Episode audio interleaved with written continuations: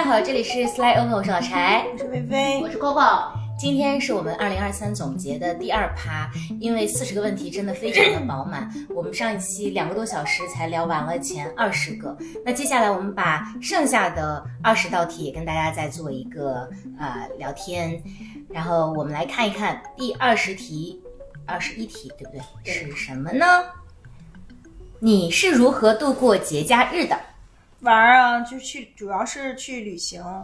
嗯，偶尔也摆烂在家吧，就是呃看看书，嗯，跟朋友玩，但是可能节假日出去旅行的概率是最大的。嗯，我吃饭的概率是最大的，跟家里人、跟朋友好像更多的是用饭串起来了各种节日的庆祝。不是所有的过节都只吃饺子吗？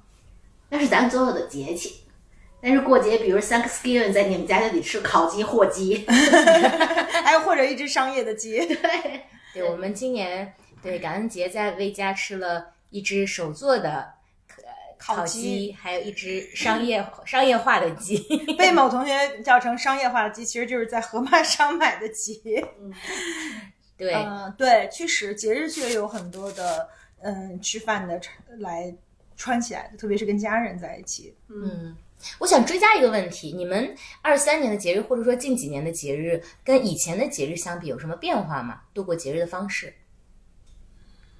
我那个第一就是，嗯，经常在一个重要节日，which is Thanksgiving，被要多写小作文儿。哦，这是一个很大的变化，但是很开心，我是很开心的。就是一般每年的感恩节都是微微来庆祝，我们其实也更多的是把这个节日当做一个一起的祝福和表示对于生活回顾的这样一个机会，朋友们聚在一起。然后今年的 Thanksgiving 也特别开心，因为我们勇敢的不仅表达了感激，也表达了不喜欢，对不对？嗯。微的呢，有什么变化吗？我觉得我的变化就是，嗯，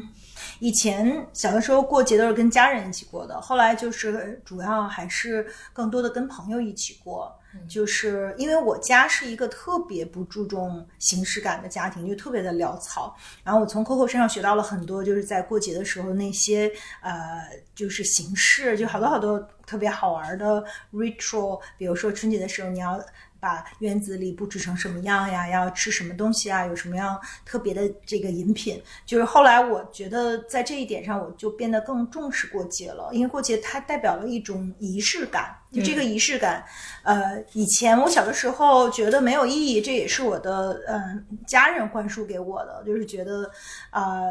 过节跟每一天没有什么不一样，只不过就大家在一起吃个饭。那我现在更希望就是我们认真过每一个节。因为它背后其实有很多的内涵，比如说刚才讲，呃，thank Thanksgiving 就是一个让我们去呃 be grateful，去想这一年帮助过我们，让我们得到好的感受，可以在关键的时候拉我们一把的人，和就比如说。新年的时候就是一个思，就是思考这一年，就像我们现在做的这件事情吧，就是呃发生了什么，对我们的意义是什么，和明年我们希望有什么样的改变，就是所有的节都可以用起来做成一个非常好的一个呃在生命中一个有意义的节点，所以我反而比原来更重视过节了。嗯，我也是，这都是。Coco 给我们的影响很大，我觉得 V 给我们给我的影响也很大，因为以前我也是相对潦草的人，我也是认为过节嘛，这跟跟平时有什么区别？但是我的确觉得节日是一个非常好的契机，去相聚或者去回顾，或者去发出任何比较善意的一些行动，都是比较好的一个理由。所以，嗯，包括说过春节的时候，我们家可能也会。啊，装点起来，然后呃，过元宵节的时候也会去买什么兔子灯啊之类的，就是会有一些仪式感。然后第二个变化，可能以前呃，我主要是自己过节，或者就是自己在在家，或者跟先生我们两个人。那自从有了孩子之后，就孩子、老人、阿姨，就是一大家子，所以有一个变化就是跟微的可能刚好是呃两个方向去走，可能又又更多的是会跟家人在一起。嗯，我能印象中的二三年的。几乎绝大多数节日都是全家，就是很热闹，很多人。因为我小时候我们家是比较小单元的家庭，就我们四个人，我爸爸妈妈，我和弟弟。但是我们四个人也非常的呃小小单元，就是好像跟别人都不太连连通的。但是现在好像虽然没多几个人，可是就因为有孩子了，就是三代人在一起就觉得特别呃隆重。可能具体的事情上也没什么，就无非做一些嗯好吃的菜呀、之类的，但是你就会觉得嗯是一个家的感觉更强烈了。然后第三个变化就是跟你们俩在一起过的节日多了，呃，中式的传统的节日基本上是跟家人一起过，但比如说其他一些节是我们家老人嗯不知道或者不希望过的一些节，我都是在跟你们，嗯、然后我我觉得也非常好，就是它会衍生出来一些很好的思考和意义。嗯，所以关于过节，其实大家都有一些变化。就再补充一点点，就是，呃，曾经我我我问过我哥，就说为什么就《礼记》这本书特别重要？因为我觉得不就是特别繁繁琐嘛，就是你祭天，你要举办什么样的仪式，然后再加每一个呃节气，或者是有一些特别重要的宗族的这个事件要举办什么样的仪式。后来他就跟我说，其实呃所有的仪式都是就是所有的呃文化伦理。嗯，一切这个文明里面重要的东西的一个外显，就是它其实是一切的表象，就像是肉身是我们的跟这个世界的连接点一样，就是很多东西一定是要用仪式来来表达出来的，就是它其实是来就是 carry on 这个文化的一个呃最核心的一个载体。后来我我后来就发现，就比如说在博物馆里，在我们去过呃玩耍的地方，就是的确是这样的，就是你去了解一个地方的嗯文明的核心和他的人的这个精神的核心，他生活的方式，确实是通过呃一个又一个仪式来来了解的一个通道。所以其实呃我们小的时候，嗯，有一种反仪式的一种。呃，文化可能其实现在未来越来越，确实是不是这样？而且我我觉得现在年轻人也更重视了，比如说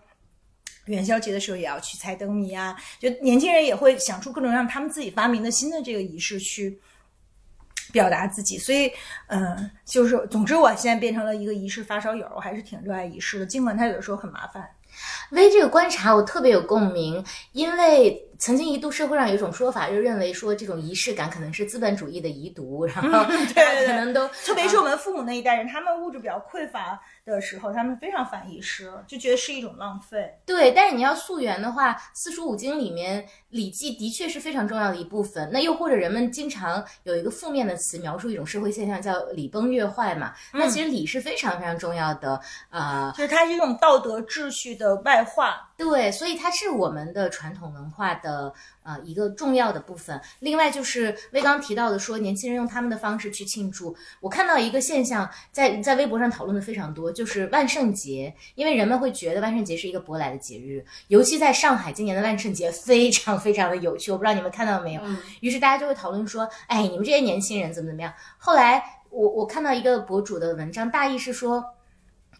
就是真正在上海街头过万圣节，把自己打扮成鲁迅，然后打扮成李佳琦，说 你为什么工作不努力的这些年轻人们，他们并不是说在崇洋媚外去研究说万圣节到底在它的原始教义是什么，大家更多的其实就是因为这个节日的由头去进行自我表达，去进行聚会和狂欢。我觉得我个人是完全举手支持、赞同说大家去在一些节日上，而且节日这个东西本来就是流动的，并不是说我们所有的节日也都是呃有一些是原生的，有一些是舶来的，有一些是被同化的，或者是互相影响的。我我我都觉得这还蛮重要的。嗯，这个提醒了我，今年我万圣节是跟呃我们关系特别好的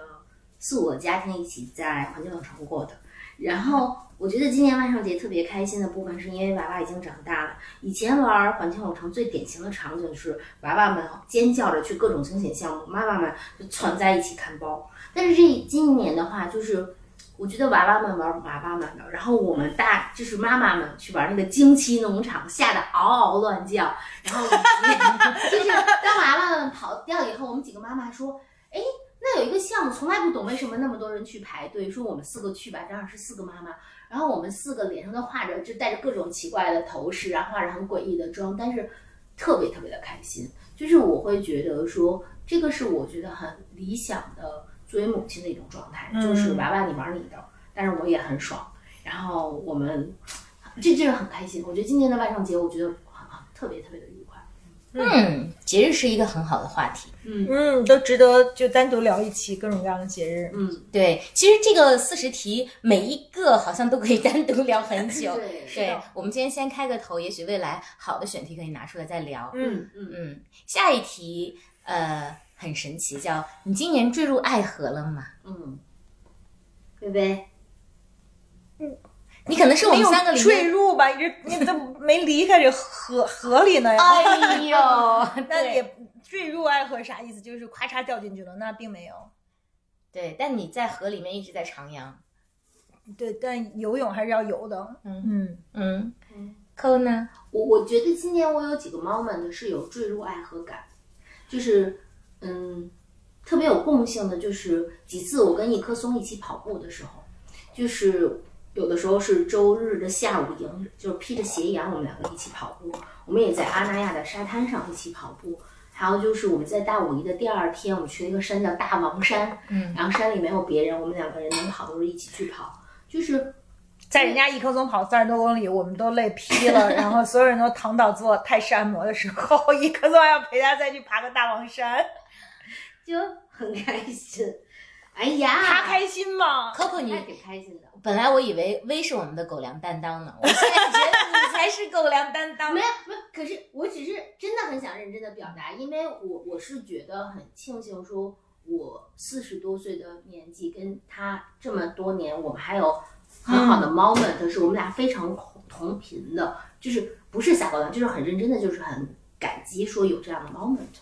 嗯，就据我观察，就是我觉得，嗯，其实每个人都 deserve 有一个一棵松先生这样的呃伴侣，就他从很各个方面来讲都是，他有可能在世俗的眼光里不是那种就光辉耀眼的男生，嗯不是那种站在舞台上有很多人会瞩目的，或者是呃，甚至昨天我们还在聊，就是现在的这个嗯很多的男性为什么这么的自我感觉这么的良好，就是。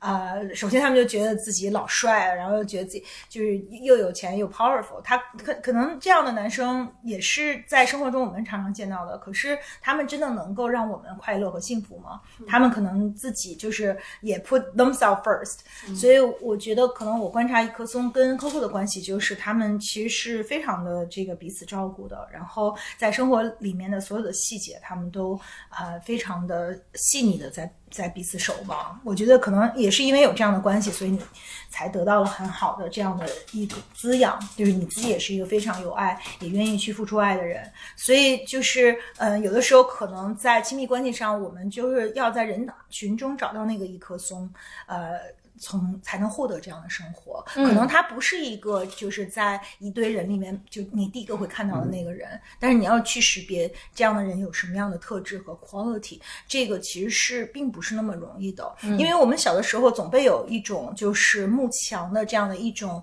教育吧，就是你总是要去看那个人群里最光辉耀眼的异性，但是就是从我自己个人的生活经验和从 Coco 的生活里面看到的就，呃不是这样，也有可能那个在人群中并不最耀眼的人，他却是最能给你温暖和呃最珍惜你的人。所以这个可能也是我看到的一个，就是特别想分享给大家的一个很重要的一点。嗯，再次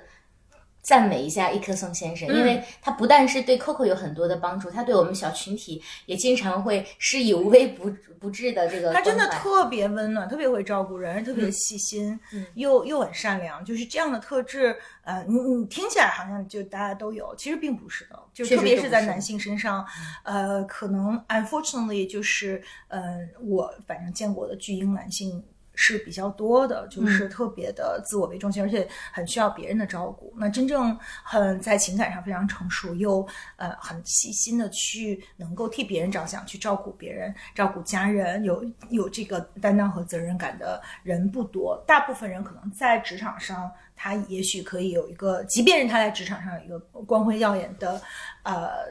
这个位置，可是他在家里经常就是缺席的。嗯然后很多人的这个家庭其实是呃这样组成的，就是他在就是家人在特别特别呃重要的时刻，可能往往这个男性都都不在场，嗯所以就是看我们呃自己要什么吧，嗯就可能这也是我这些年呃学到的一个特别大的这个人生的呃真相。就是包括我跟亮亮关系也是这样的，就是他跟一松柯松在这一点上有很多相似之处，就是他就是一个普通的男生，可是他就是很温暖，而且也很阳光，就是嗯，他可以让我开心，然后也特别愿意就是花一整天时间在家啊、做饭呀，然后想出好多啊、好玩的东西啊什么的，就是。呃，这种温暖是很实在的吧？就每一天每一分钟你，你感受到那个不是什么 big gesture，也不是什么特别宏大的东西，但是就是很很重要。嗯说到坠入爱河，我本来写的是狭义的没有，广义的有，因为我之前写过说，人当然不只会跟人恋爱，当你再度看见高原的雪山、星河、隆冬的风，有往日恋人般的情愫涌上心头，那也是爱情。然后我昨天晚上还写了一个微博，就是我说往事是一件特别好的事情，就是当你想到一些往事，你就会觉得自己整个人都生动了起来，又跟你的回忆也好，往事也好，陷入恋爱，或者说，比如说有一天我在玉龙雪山的时候看到雪山，也会觉得陷入了恋爱，那种坠入爱河，我觉得是有的。但是刚刚 Coco 讲完之后，也启发了我，就是刚刚因为薇和 Coco 讲了。一种男性的这个形象，可能我先生是另外一种男性的形象，他就是往往在这个家庭生活里面缺席的那个人。但是我觉得，就像薇说的，就是看你个人想要什么，以及你是哪一种的女性。对我自己，可能终其一生，我还是喜欢能够令我有所仰望，并且能够共同进步的呃大男主的形象。然后今年可能有两个时刻让我觉得，就类似于坠入爱爱河。有一次。是在三亚，我们一起带家人和宝宝去旅行，然后在呃结束一天，老人和小孩睡了之后，我们俩躺在这个呃看海的阳台上，然后他就会跟我聊起说他这些年的在呃工作上面的一些进步和对人生的一些看法。他是一个平时比较呃寡言的人，嗯，但是当他讲的那一刻，就是因为我们俩在底层的价值观上特别的一致。就像我曾经也写过，有一年我们俩的情人节度过是在呃讨论税务筹划公司的税务筹划的问题上，就这种时刻总会让我觉得，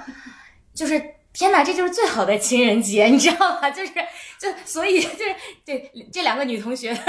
表情都已经变得十分的狰狞和诡异了。没有没有，我们是大写的福。但我不知道，就是可能可能会很少很少有人能理解我，但这个这个对于我来说就是一个非常呃非常嗨的一种体验，嗯就是我会觉得嗯就就特别妙。然后我我这一次就是在呃海边的时候，也是情人节前后有有这样的一个晚上，然后另外一个晚上就是我上周小报童写的北京下雪的第一天晚上，他突然他加班到很晚，然后那天晚上我也在加班，我在加加加班，他在外面呃顶着满头的雪，然后加班回到家之后。也是呃 老人和孩子都睡了，他突然探头进来说：“老婆吃泡面嘛？”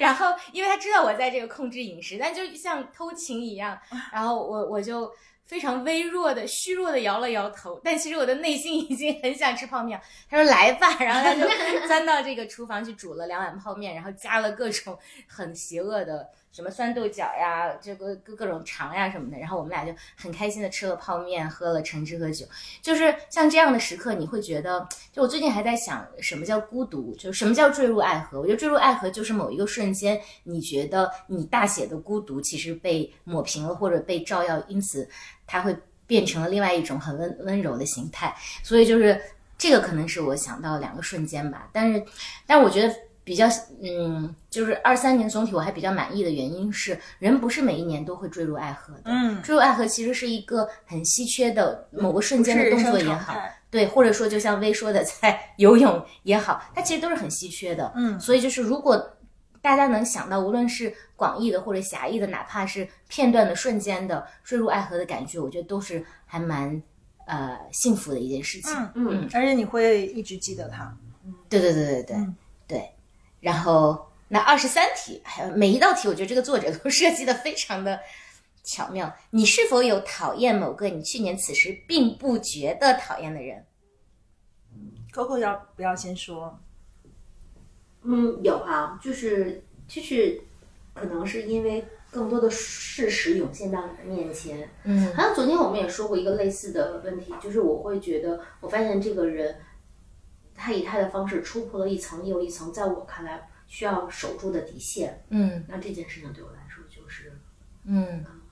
嗯，没有吗？我有一个你们肯定特别没有想过的答案，呃，没想想不到的答案，因为我们从来没有提起过这件事儿。就是个人是我认识很多年的，也有我确实那天晚上我们都住在一个酒店，然后那天晚上我就找他要要说点事儿，然那个时候可能十点多了，但我们去找他。呃，聊事儿，我还慷慨激昂、唾沫星子横飞，就是我就也没多想，就去他房间跟他聊，聊完以后就要回来睡觉，然后他就突然跟我说：“你这么晚了，啊，到我房间，而且说了一个小时都不走，你是不是有一些别的意思？”嗯 然后当时我特别特别特别 shock 部分，我愤怒的部分是他会就是现实扭曲力，就是他就说这个是我自己来投怀送抱，我我就想到这个，我觉得如果是当时有一些。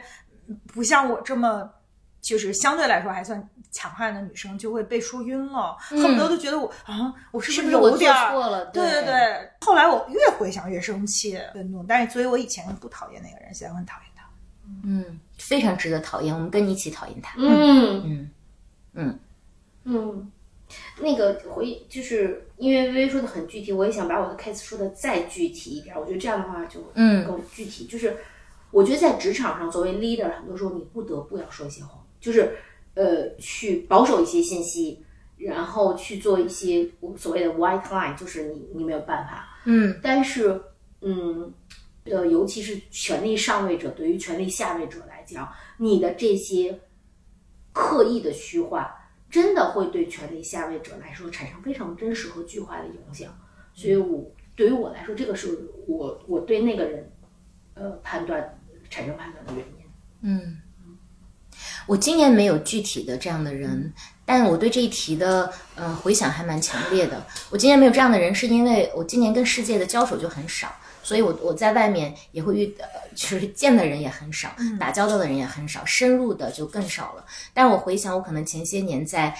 就是战斗状态的时候，其实有很多这样子的人，嗯，所以我对这件事情的强烈感受就是，人真的是流动的，就人会变。同时，我们对一个人的看法，也许他本质就那样，但我们对他的看法随着深入或者一些事件，有时候一些事件就是照妖镜，它可能也会浮现到你的眼前来。所以，对，所以我觉得，如果你在心里面产生一种，嗯，对对人的讨厌或者愤怒或者怎么样，我觉得他现在我都认为是非常健康的情绪。嗯嗯嗯。那第二十四题，你最喜欢的电视节目是什么？《生活大爆炸》，它陪了我今年的很多时间。它是电视节目吗？也算吧，电电视节目应该就是呃，综艺是吗？我我理解的好像是这样的。我不看综艺，我我我我就我最喜欢的没有之一就是《The Marvelous》啊，Mrs. Maisel，了不起的麦瑟尔夫人。就是，而且我看了好多遍，我每一集都看了好多遍。嗯，然后我我其实前一段时间有一天晚上还又重新去看，因为今年这个呃是全剧终嘛，今年是最后一季，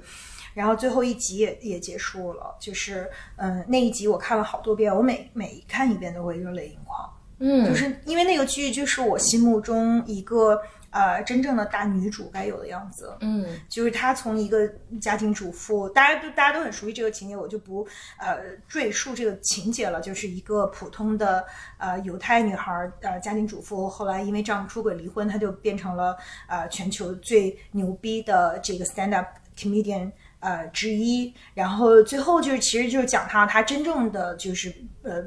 变得有名出道的那一瞬间发生了什么？就是他在一个呃特别有名的脱口秀节目里面当编剧，因为那个时候女性是没有允许做 host 的，他就在那个编剧团队里，那编剧团队全是男的，只有他一个女的，但是他就是特别 brilliant，他写的这个啊 sketch 就是特别特别棒。后来就是另外一个电视台就想把他挖走，后来他的老板一直在性骚扰他，他都说我绝对不能跟你睡觉，因为一旦我跟你睡觉了，那我就不知道有一天。我能够上你的节目，是因为你睡了我，还是我睡了你，还是因为是凭我自己的实力？哦。然后那个人还有个老老婆，就是也是一个大女主，但是那老婆就不是。anyways，就是他这里边有好多好多人性的复杂，这里面还有好多，就最后那一季埋了很多很多的这个对比，就是每一个人的人生选择和他的这个就是那个时候的这个状态都不一样。比如他在他最后就是后来他好不容易，由于他老板怕他被另外一个电视台挖走，就说那。没办法，我就让你上节目嘛。但是就连因为他们那个 talk show 都是有一个沙发的，就那个呃 guest 的沙发不让他坐，弄一小圆凳儿让他坐在那个。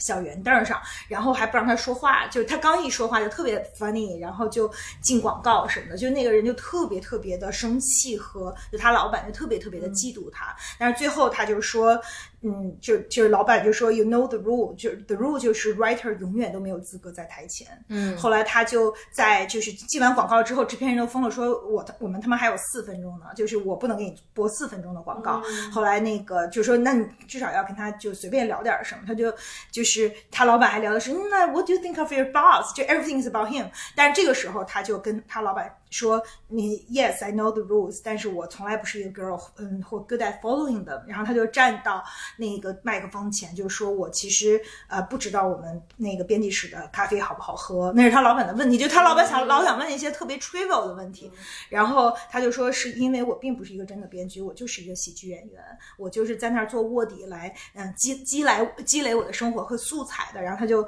给了一个四分钟特别特别牛逼的临时的这个表演。但是完美无缺的。然后他这个最后他中间就说，啊，他就说他想，他就讲了他人生的经历，还特别就是讲了他怎么被出轨，然后他怎么就是彻底懵了。然后他老老前夫，which she loves very much，然后就选了他的这个 secretary。然后他秘书还就是一特傻女生，老对着什么植物说话。然后每次那给她老公那个就是点灭那个烟灰，还老跟烟灰盖道歉什么，就是反正他又有好多点，就特别逗。然后他就说。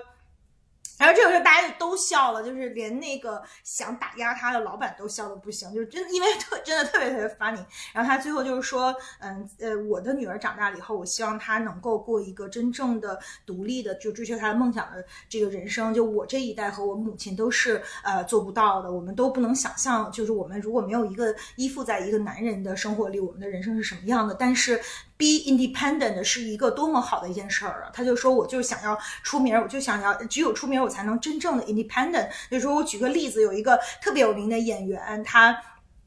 他是如此的有名，我跟你说，费米有多么的有用，就是他有一天那个他司机生病了，他得自己打车到百老汇去表演，可是他都不知道自己的剧院在哪儿，因为他从来不用操心这件事儿。说有名就是说，那也没关系，你只要站在街上，人家就会把你找到，然后就把你送到你该去的地方。就是 that 就是 fame，呃，how important fame is，and fame will give it to you。然后他就说，I want to live a big life，I want to experience everything。我我想去任何地方，想去见我任何。想见的人，我想就是 never take shit from anybody，我就是要一个 big life。然后他就在那个就是这个这个剧的结尾的那个呃，他 deliver 的那个最好的表演里面就。 就把这些都呃表达出来了，就是我我真的就我每次看都会哭，我就觉得哇好棒，就是 consider where she was from，她刚开始就是两个孩子的呃普通的母亲，然后有就是同有了那一天，当然那个剧的结尾就是她真的变得特别特别有名，然后果然她两个孩子长大了，老跟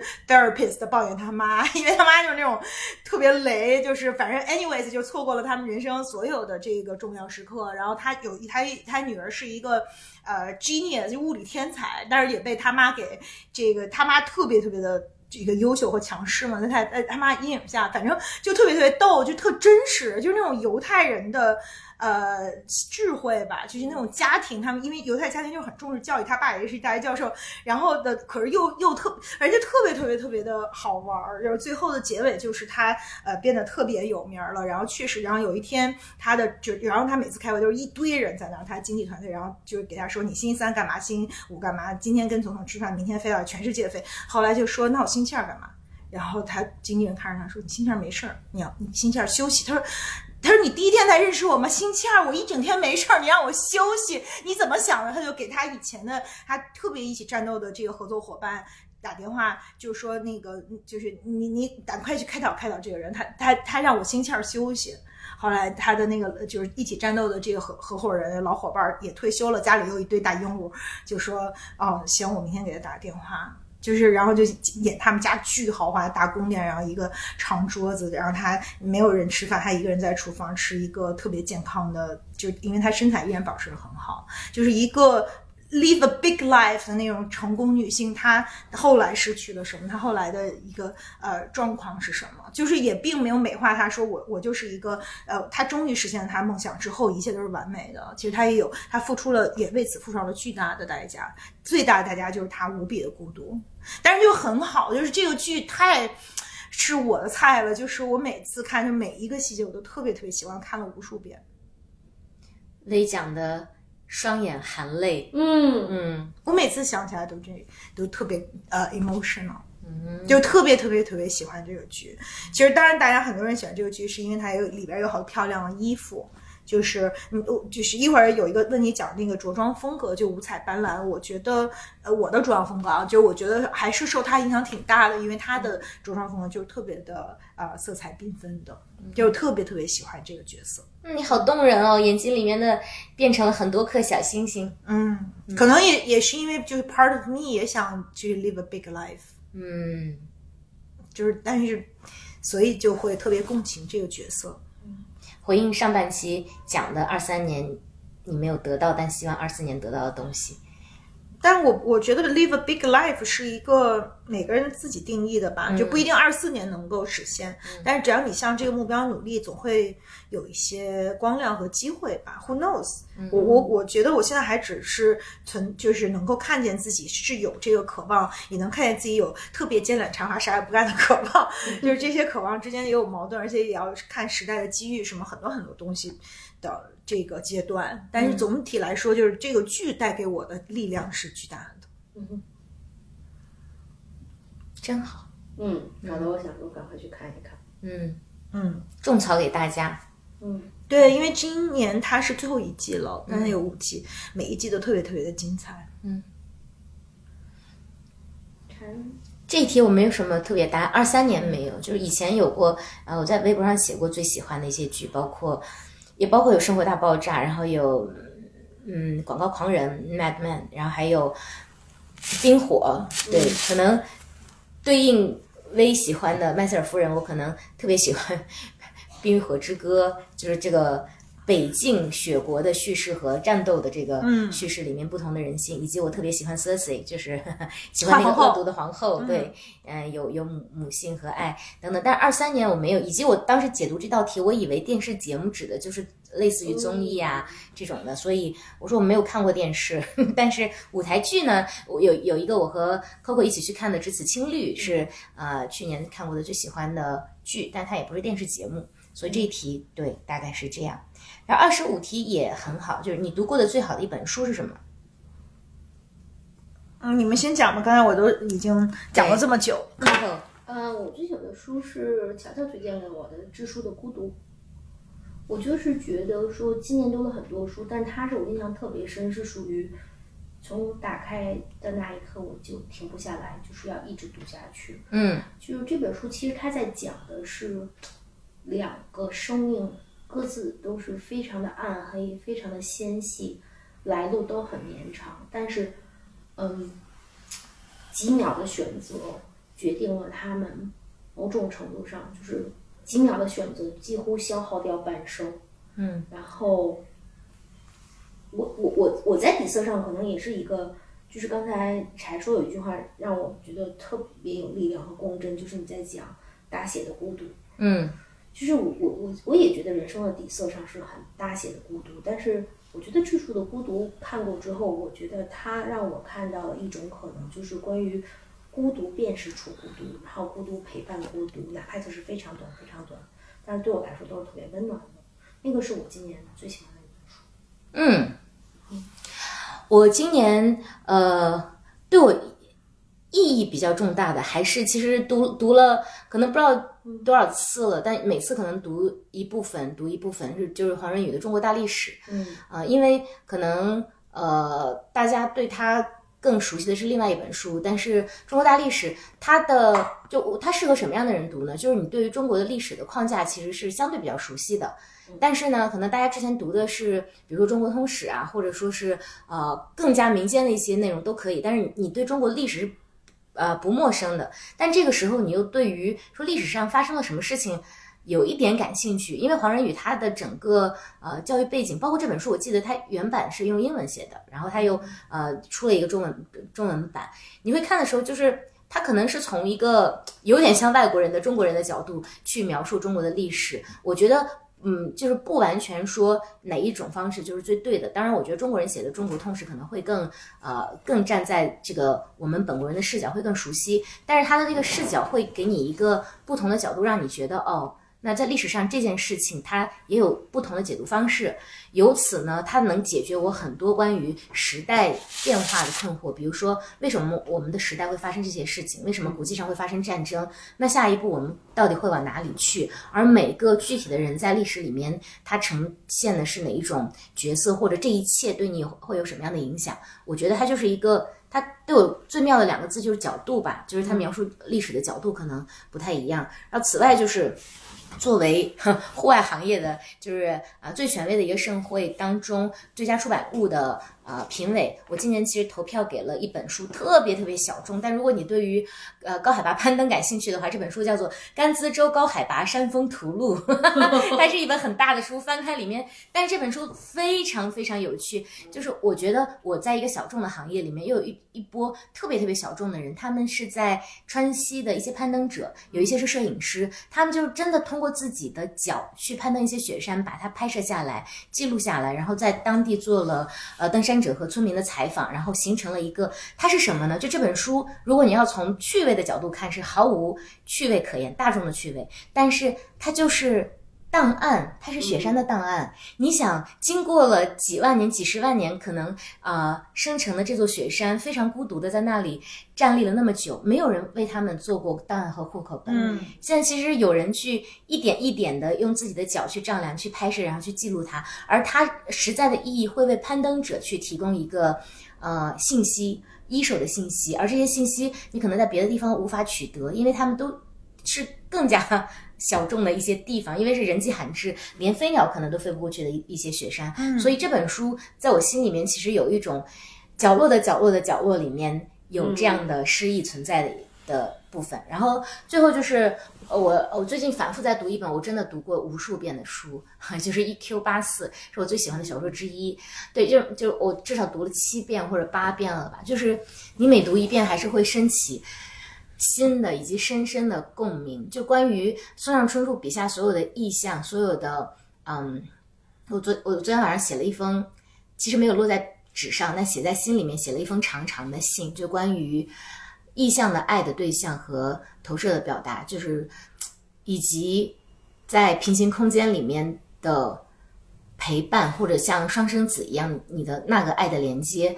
我觉得是一个。非常非常非常非常好的作品，就是无论从什么角度，就每当我看这本书的时候，我我都会特别沉浸。所以可能就我我我觉得我今年读的书并不多，读的新书更少。但是就是不知道为什么，我就老喜欢去翻一些曾经读过的书。嗯，以及我不知道你们有没有一个困惑，其实我有很好几次走进书店，然后我在看了一圈之后，根本。无从着手，我就不知道拿起哪一本书，就失去了那种线索和欲望。但是并不代表说我不想读书了，可能我回回过头去还是会拿起说书架上可能你最喜欢的那么十几本书里面的一本，然后这种感觉可能是我今年比较强烈的。嗯嗯嗯，薇呢？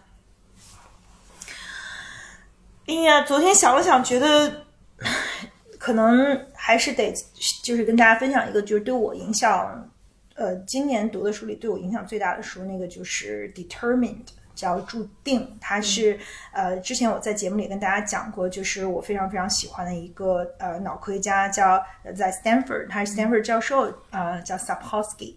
呃，他又最近写了一本书，其实主要就是讲，就是其实人类，嗯，就关于人类有没有自由意志这件事情的。作为一个呃，就是脑科学家，就是他的呃。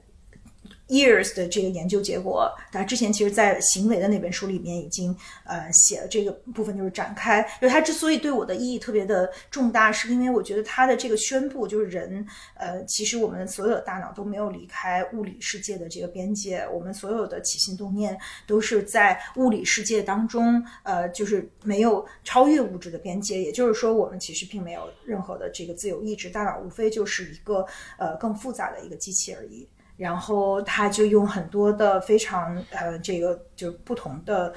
角度吧，就非常严谨的这个学术的角度去呃阐述了这一点。那你你就想，就说如果我像这，我觉得这个相当于宣布上帝死了这么大的一个，就像达尔文的进化论一样重要。就是以前所有人都认为我们的人生是由上帝来决定的，然后呃，就是这就是那天我跟 Coco 有讲到启蒙运动的后，就是他其实完全颠覆了启蒙运动，就是本来是上帝决定了，然后达尔文说这个其实我们是进化来的，然后最后呃上帝死了，上帝死了以后就启蒙了，启蒙就是。说我们真的去相信人的意志和人的力量，就是呃，就是释放每一个人的潜能和就是尊重，因为我们每个人都是如此的这个独特，所以我们这个人类的文明才特别丰富。他就是他打倒了皇权的权威和呃皇权作为上帝的这个和人普通人之间的这个联系的这样的一个。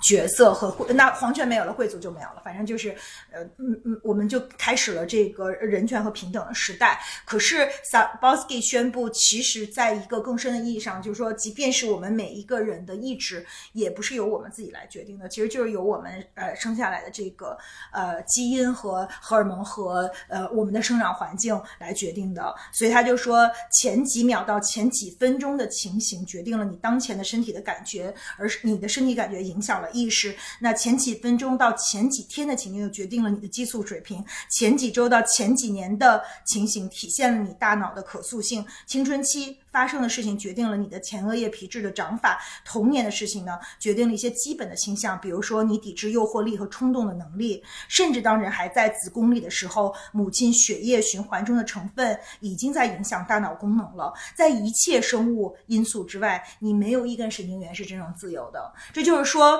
我们想做什么，能不能做什么，我们有没有意志力，我们能不能跑步，我们是不是能演讲，所有这些东西都是。Determined 没有一个是我们自由意志发挥出来的，就是即便是我现在突然出现了一个想法，说我要去 challenge，呃，刚才微说的这些离经叛道的 bullshit，那那个部分也是你的大脑就是 predetermined，所以就特别的震撼。可能这个不在于日常生活中，就是说我们其实呃没有呃这个，我们是不是就可以躺平了？如果我们没有自由意志，我们不管做什么，我们的能力边界和我们的起心动念都是注定的。那还有意义吗？我觉得这里面就是有一个特别特别重要的意义，就是他举了一个例子，就是关于挪威监狱的例子。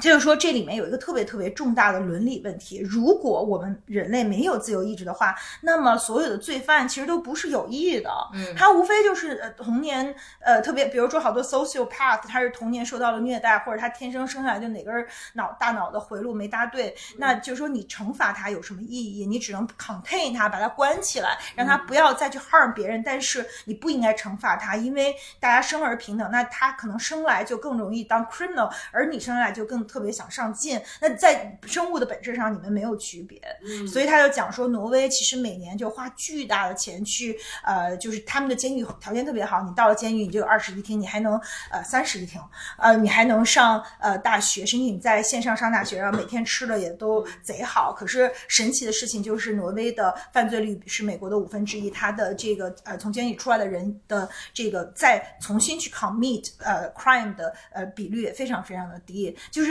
在你只是用 containment 而不是去惩罚去对待这些可能有犯罪倾向的人时候，呃，就是至少在挪威这个实验场，它人口非常小的这么一个国家，它的。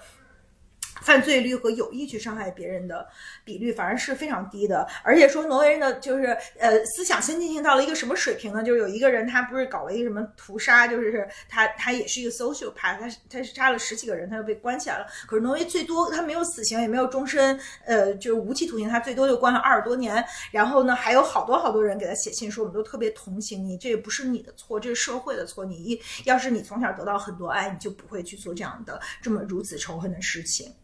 就是一个特别就是颠覆，就是让你就是三观完全被被颠覆的这么一本尽毁的书。可是我觉得就是特别的牛逼，因为它这里面有一个特别重要的，对我来说有两点。第一就是说，那 AGI 就是说这个就是超级人工智能，它是不是能实现？如果我们没有自由意志，那就是意意味着你所有的想法是不是都能？够被数据化，就未来它是不是有一个超级智能，它就会能人理解人类所有的起心动念，这是一个就特别大的哲学话题啊，就跟我的工作有点关系。但是还有一个重要，从我个人来讲，就是嗯，我觉得它给了一个人特别大的理由去宽容。比如说我，如果我被别人不善待的时候，我我会对别人被别人伤害的时候，我以前就会想说，我操，就是为什么这人这样，他就不能提高点儿自觉性嘛？他不能提到点道德水平嘛？就是他为什么就是有他自己内心深处有他就是邪恶的一面，或者他有有伤害性的一面？但如果看了这个书，你就觉得一切都是合理的，就是一切的存在都是呃有可能的。就你不可能让自己变得更怎么怎么怎么样，在就是不是说我们因为世界还是特别不确定的，就即便是我们本身作为一个生物特质，呃是固定下来的，但是我们一生发生的很多事儿还是选择，只不过这个选择它不是全然自由的。就我们几乎确定我们是谁，确定了我们一定会做那个选择，但是我们做了那个选择之后会发生什么事儿，这是很多因素造成的，不光是我们自己个人因素造成的。那他给我的最大的感受就就是说，他给了我更大的宽容吧，就对别人就更理解那些罪犯呀、更理解一些可能就是比如说有狂躁症的人，比如说呃摆 polo 的人，就我接接触过的可能让我很难受的人，我就理解说人家也不是针对我的，他就是很不幸是那个样子，他自己也很也很挣扎，我应该对呃就是我应该对别人更宽容。我觉得这特别妙的一个话题，不知道大家发现了没有？就在小宇宙上，人到底有没有自由意志？其实是近期的一个热门讨论的啊命题。当然也有可能是我关注这些啊，在这儿顺便给大家推荐一个公众号，我非常喜欢，叫“孤独大脑”。然后它的主理人老于呢，最近我看也频繁的去，也不是频繁嘛，我看到他至少上了两三个这样的播客的主题。其其实这个问题呢，它是一个最古老也是最先锋的一个命题，它跟宗教有关。可能在呃，至少比如说我比较熟悉的佛教里面，大家其实很早就会讲到说，你这些东西是不是其实就是可能是。呃，注定的一些事情，那在佛教的这个世界观里面，它是这样设定的。但是最先锋的，就像刚刚微讲到，现在人工智能如此，其实它从大脑科学的角度也证明了佛教的这个论点是完全符合就是物理世界的边界的。所以你就会对宗教又产生了更加的呃敬畏感。嗯呃，然后所以所以我觉得它既古老又先锋，然后它既是呃可能是。自然科学领域的一个事情，它又是这个人工智能领域的一个一个伦理问题。我我觉得大家都在讨论这件事情，所以我觉得就有相关的阅读，其实，嗯嗯，对我们也可以就是找个机会单独再聊一期这个。人到底有没有自由意志？对，我觉得嗯特别特别的呃 fascinating 这个这个问题。嗯，嗯，好，所以你看，它每一道题展开讲的话，我觉得都可以。我们已经把 明年的选题都定了。对。至于今天能不能聊完这四十道题，主持人现在心里面没底。我说完了，我后边没有那么长的了。主要这个事儿吧，它特别复杂，一句两句。现在其实也只是说了锋芒。对对对对不过不过我我只推荐说大家都去思考一下关于自由意志的问题，因为它是这个世界呃，我觉得本世纪最大的一个哲学命题。嗯好，接下来的问题呢就会比较好答了。今年你发现的最好听的一首歌是什么？Sorry，我没有，因为我就没怎么听歌儿。我我记得唯一一个就是那个呃，跟呃杂鱼志一起聊那期，他推荐的那个呃首歌叫《鱼仔》哦我特别特别喜欢那首歌。后来嗯，有有的时候就会在飞机上听，然后特别喜欢。就是这是我唯一记住的一首歌。嗯，Coco 呢？我的歌也是从一个嘉宾那儿听来的，是仲维有一次跟我推荐了王健的一个大提琴曲，它的拼音叫荣发，其实我都不知道它的就真正那个曲子叫什么，大家也可以去搜一下，呃，光荣的荣发的拼音。然后它是一个特别辽远的大提琴曲，我就经常把它当做背景音，就是在自己想放空的时候去听。你跑步的时候听音乐吗？我现在不了，就是我觉得这是也是个特妙的事情。就是以前我跑步的时候，就是其实比较核心的是听各种课，就是演演讲或者课。但是呃，有一次，嗯，我请了一个老师带我跑步，他就讲说，其实你可以试着什么，就是你什么都不想，你就享受跑步的快乐。我当时觉得特别难，我第一觉得说我怎么能这么浪费我的时间呢？而且我觉得我做不到，我就是觉得放空让我。我我不知道这个怎么放空，但是其实最近的半年跑步，我都什么都不听，就纯放空，也不想，因为我中间的过渡是我不听东西了，但我会想，我比如近期很大的困扰是什么？但不是哎，我会发现，当你真的跑步很快乐的时候，你真的什么都不想的。所以我现在的状态是啥都不想。就这样可能更 meditative，是更 focus 在你的跑步本身上，就是就像那种当下的感受吧，就可能这样反而挺好的。因为我自己也发现，好像就是嗯你，就是也也是 body mind connection。就比如说我要健身的时候，我就得使劲使劲想那块肌肉，那你健身效果就特别好。可是如果我一边听播客一边跑步，跑完了以后就老觉得好像。不一样，那感觉是，嗯，但是我不知道是不是很多人会跟我们有类似的困惑，就像 Coco 刚开始提的，就是如果你要同时两件事儿一起进行，比如说又学习了课、听了课，又健了身，你就会觉得自己收获满满。然后你要不这样干的话，总觉得是浪费了时间。是啊，是但我觉得就是啊，对，随随意吧，就跟大、每个人用自己的方式。嗯，柴呢？呃，就是。就我我也思考这个问题，我觉得现在的音乐好像就没有，比如说九零年代、零零年代的时候那么的明确。那时候听一个是一个，听个什么七里香、特别容易被一个歌打动。对对对对对，就是它有非常明确的这个歌的印记，对吧？现在就没有了。我死活想出来一个，就是我们在上一期幺零幺期的爱自己那期的结尾，我推荐那首歌，就我偶然听到的是一个四川的男生，他是用法国香颂和越剧，然后结合起来的一首歌，然后我听着特别神奇的一首歌。嗯对，就是暂时就想到这个。嗯嗯嗯，好，二十七题，你今年看过最喜欢的一部电影？我先来说吧。好，我最喜欢的是，呃，薇有一次，他其实推荐了不止一次的那部电影，叫做《年轻气盛》，就是《Youth》。啊，youth，对对对，我看完之后，呃，我觉得听别人描述一部电影是一种感受，你自己亲自去看是另外一种感受。我特别喜欢他的点，除了薇提到的说他关于衰老的呃这个表达之外，更重要的是它整个画面真的非常非常漂亮。我我是一个看电影的时候是一个绝对的视觉动物，就是呃，无论是那个呃，他们他们是在瑞士还是在哪里，就是。桑呃，对，一个疗疗养院。对对对对，就是无论是风景，因为它有雪山、有草甸，然后有树木，还有就是还是说颜色的搭配，比如说它其中有一个呃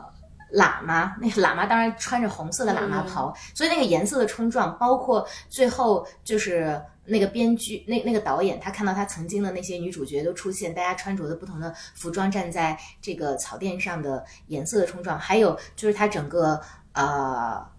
台词以及他所表达的那件事情，因为我我最近我整个二三年对于衰老的思考非常非常的多，嗯、所以我我就非常喜欢这一部。而且他们俩之间友谊也特别的可爱。是的是的是的。对，其实对对方也并不完全了解，但是对对方是全然理解，并且对是真的是很完而且他们彼此的那种陪伴，可能就是他们最后的这个生命力来自于那种彼此的那种，反正就是哎，这，种友谊真的很特别好令人羡玩儿慕。对对对，推荐给大家。对，还有一部就是非常老的电影，就是天水围的《日与夜》。我年轻的时候看，其实就觉得好平哦，这讲什么玩意儿？对，当然到一定年纪，你再回头看，其实会被很平凡的温情打动。就是他的描述真的是太细腻了。嗯、我觉得这这也还是跟人生状态有关，因为我现在当了母亲嘛，所以可能看这种电影会更有感触。对我是这两部，你们呢？嗯，我第一个想到的是奥本海默吧。嗯，嗯，其实它是非常不典型的我喜欢的片子。确实，嗯，但的确是因为，呃，那天是我跟一棵松先生，几乎我们俩选了一个时段，就是我们两个人非常沉浸的去看那个电影。但它就是虽然题材是非常我非常不喜欢的题材，但是因为我觉得它本质上是一个人文色彩特别重的部分的、嗯的电影，而这个部分对于我来说是我觉得是非常共振和冲击的，所以我还蛮喜欢的。对，另外一个是期待，叫期待的，就是讲什么的呃，姚晨监制的那一部，就是关于母亲得了阿尔海默，嗯。然后嗯、在北京求生的呼麦的儿子，小儿子不得不就是用真的是用一根绳子拴住了母亲，所以他他首先他特别形象化的有一种孩子和用一个类似脐带的这样的一个嗯物件连起了母亲，而对我来说最震撼的就是其实最后结局中实际上是他让母亲走向了死亡。嗯而在呃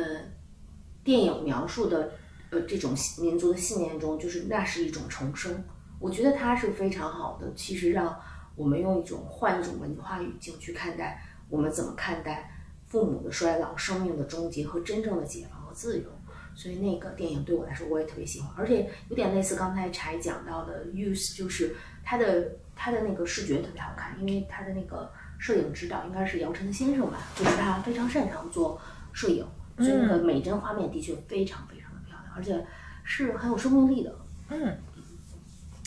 我我嗯，因为我们今年的这个播客里聊了 Barbie，而且是唯一一期聊完了以后没录上，然后我们就把飞找回来，从聊了一期就就不太一样了。那个，但是我还是。虽然就是大家后来被 Barbie 给 hold 到了，因为嗯后来就，而且男生都特别特别不爱看 Barbie，、嗯但是我还是觉得 Barbie 在就是女性主义的电影里面是一个奇作，就是非常值得赞美。然后我们已经在播客里赞美过了，然后我也很喜欢奥本海默，呃，当然就是每个人喜欢奥本海默的，因为他真的是一个就是大大师的嗯这个。一个 masterpiece 吧，就是从各个维度，因为它很复杂，我我今天就不不展开跟跟大家说了。呃，博客也有很多很多博客都在聊这个，可能就是说从视觉的角度看，我觉得它最神奇的部分是诺兰在试图表现思想，而思想和思考是非常非常用难用电影来来表现的，就是你的你在思考的时候，你大脑的这个神经元到底发生了什么？就像现在的这个人工智能大模型，它是一个 base，就是特别特别高度模仿这个呃，就是 neural network，就 neural network 这个东西在那个大屏面上怎么去表现？我觉得诺兰已经非常的就是 push the boundaries，在这个方面去在就用电影语言去去展现它，呃，再加上这个角色本身对我来说是一个。就是对这个世界的当今发生的很多事情是一个，呃，非常有价值、有意义的一个回看吧。而且它至今 define 了我们这个呃世界的一些呃，就是国家之间的这种博弈、大国之间的博弈和平衡和这个底层逻辑。而他自己亲手创造了一个什么样的人亲手创造了一个这样的人类文明历史上最大的一个 monster，而他自己又被呃这样的一个创造而反噬，用后半生去。去做，然后包括他们，就是他被调查之后，就很多人在里面表现的这种勇气、道德和一些人性的黑暗，我都觉得是一个嗯非常非常大的一个 masterpiece。当然，我也跟大家分享过，其实我自己个人呃最喜欢的那个电影是今年因为北京有法国电影节，所以我看了那个《人间世事》。《人间世事》是一个法国电影，它是关于呃性骚扰，还是这个就我我很想明年有机会跟大家去、去聊这个话题，因为性骚扰真的是一个呃双叙事的一个非常复杂的话题，因为它这个电影之所以特别牛逼，是因为他讲了两个完全不同的叙事，这两个叙事在男生的家庭和女生的家庭之间。造成了两个家庭的这个破碎，但他们看这个问题的视角是完全不一样的。一个是从男性和女性的视角，一个是从宗教和这个文化的视角，还有一个是从阶级的视角。他把这三个视角都交织在一起去看。然后对于这个女生来说，她受到了就是 she's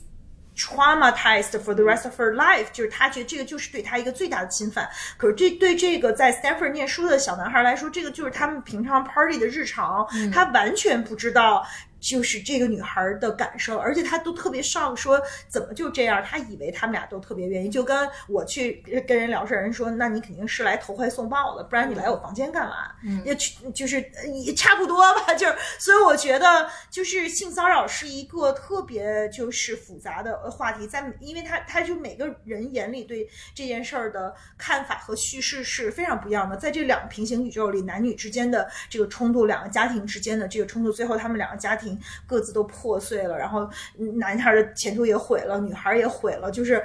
那个在法庭上的各种各样，就是我我觉得是一个把这个性骚扰这件事儿剖析的特别特别深刻的一个非常非常值得看的电影。嗯，这一题也 也值得在 notes 里面，我我都会把那个片名列上，然后大家都可以去看。嗯，那二十八题，你今年吃过最好吃的一顿饭？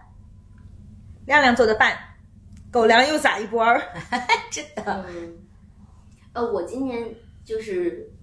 觉得最好的一顿饭是今年二月底我回家我爸爸做的一顿饭，就是他让我印象深刻到我他是我去年今年日记中唯一记的一顿饭，就是我爸做的肉末豆腐、洋葱、洋葱羊肉、冬瓜丸子汤、西红柿炒鸡蛋，撒了玉米粒儿的米饭，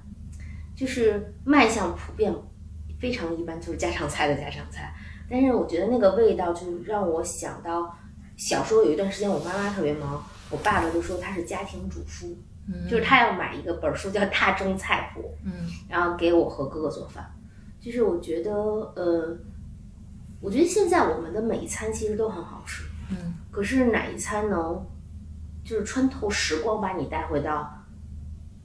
就是你记忆中很温暖的那个节点？我觉得那顿饭是有力量的。然后，对这顿饭吧，算是我今年吃过特别好的一顿饭。其实我们从来没有对过咱们仨人的答案，今天都是分别录的，但我觉得其实都异曲同工。嗯我今天印象最深的一顿饭是，呃，我带着家人回到天水老家，嗯然后因为我爸爸身体很不好，是我妹妹招待我们的，她给我做的一顿饭，但她就是其实家里最典型的天水的浆水面，嗯。然后他给我做浆水面的时候，他拿出了一个东西说，就我妈妈在世的时候，我每年回家，我妈都会给我去买我们那的一个小吃叫甜胚子，嗯。然后妹妹就专门拿出了甜胚子，说我今天下班专门去买了你每每次回来都要吃的甜胚子。我是一个很很不会轻易流泪的人，但我那一瞬间，我我我眼睛马上就湿了，就是、就是妹妹记得和乡愁。对我每年回去的时候，我妈妈会给我买那个东西，所以她就会给我买那个。对，除此而外，就前面提到的雪夜泡面，我觉得 印象很深刻，以及今年在旅行途中去了一个尼姑庵，